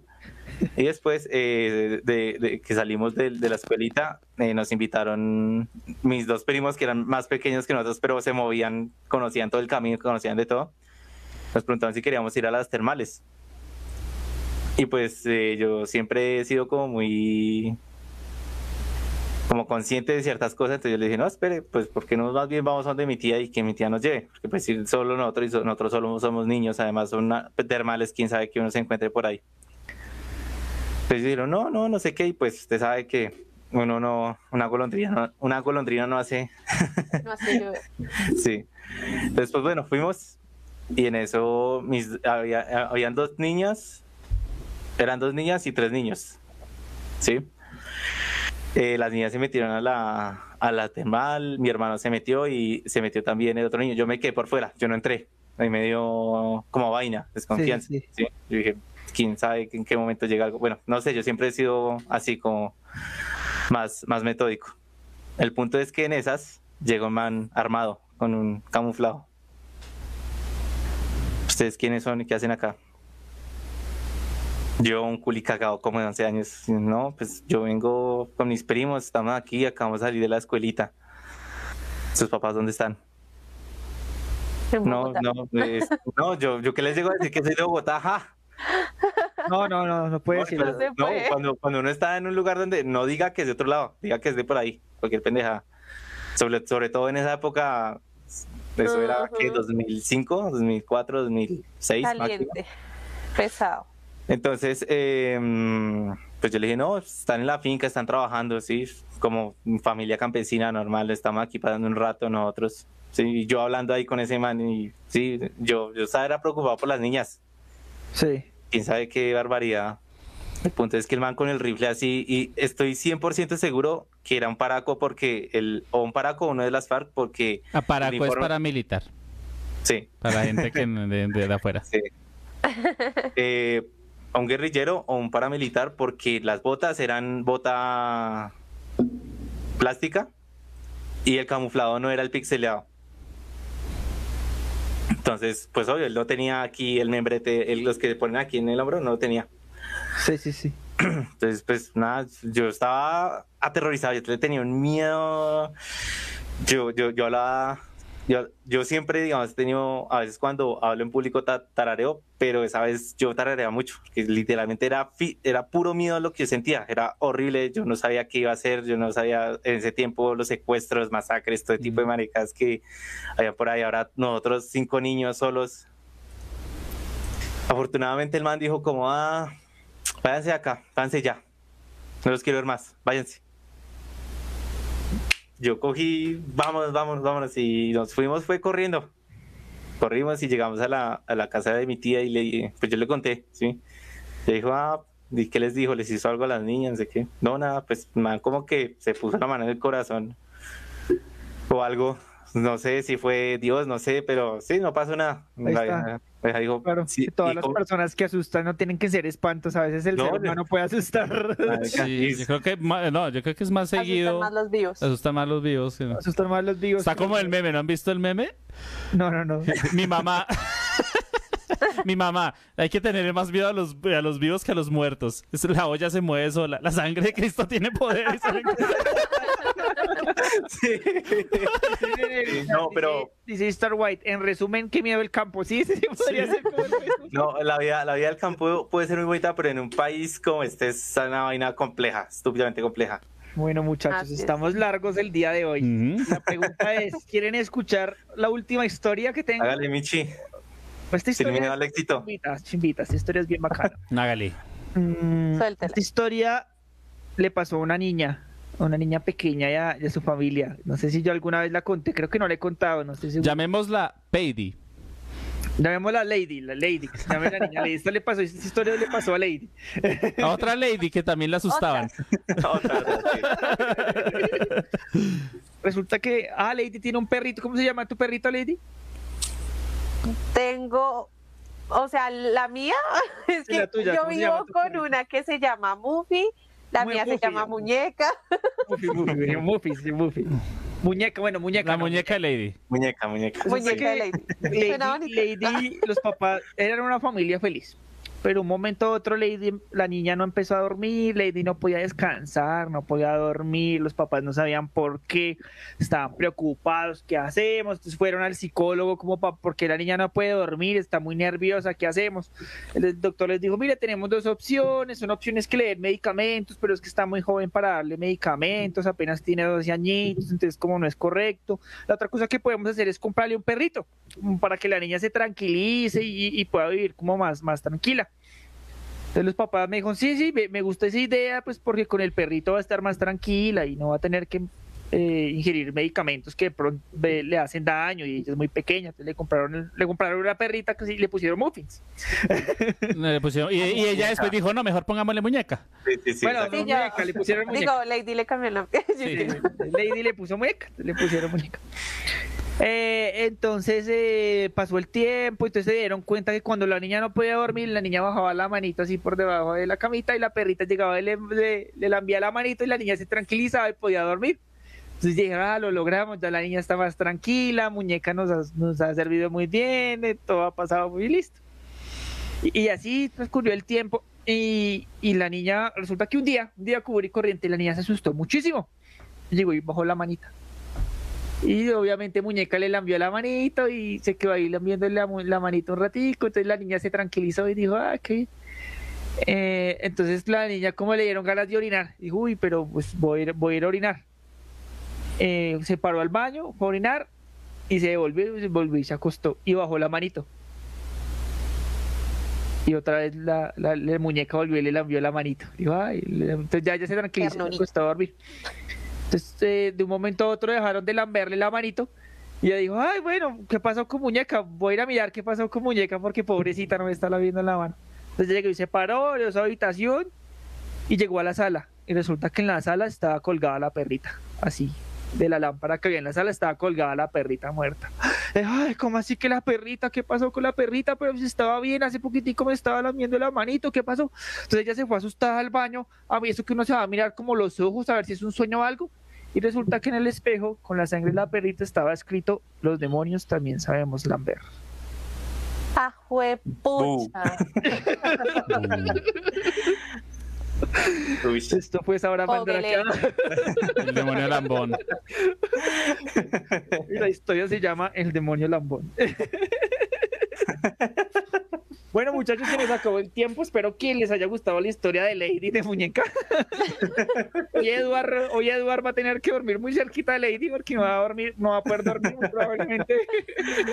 Sí. Bueno, eh, eso fue todo. eh, creo que este programa no hay necesidad de dar conclusiones. ¿cierto? No, la conclusión es El campo asusta. Esa es la conclusión. El campo asusta, los vivos también, todo asusta. No, no da ansiedad. No se miren mucho al espejo.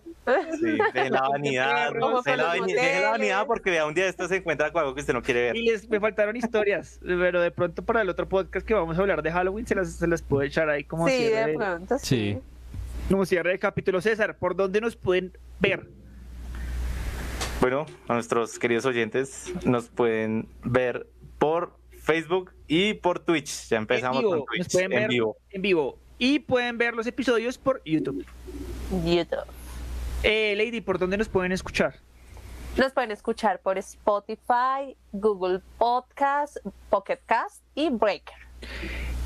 Desde el máster de emisión se despide John. Chao.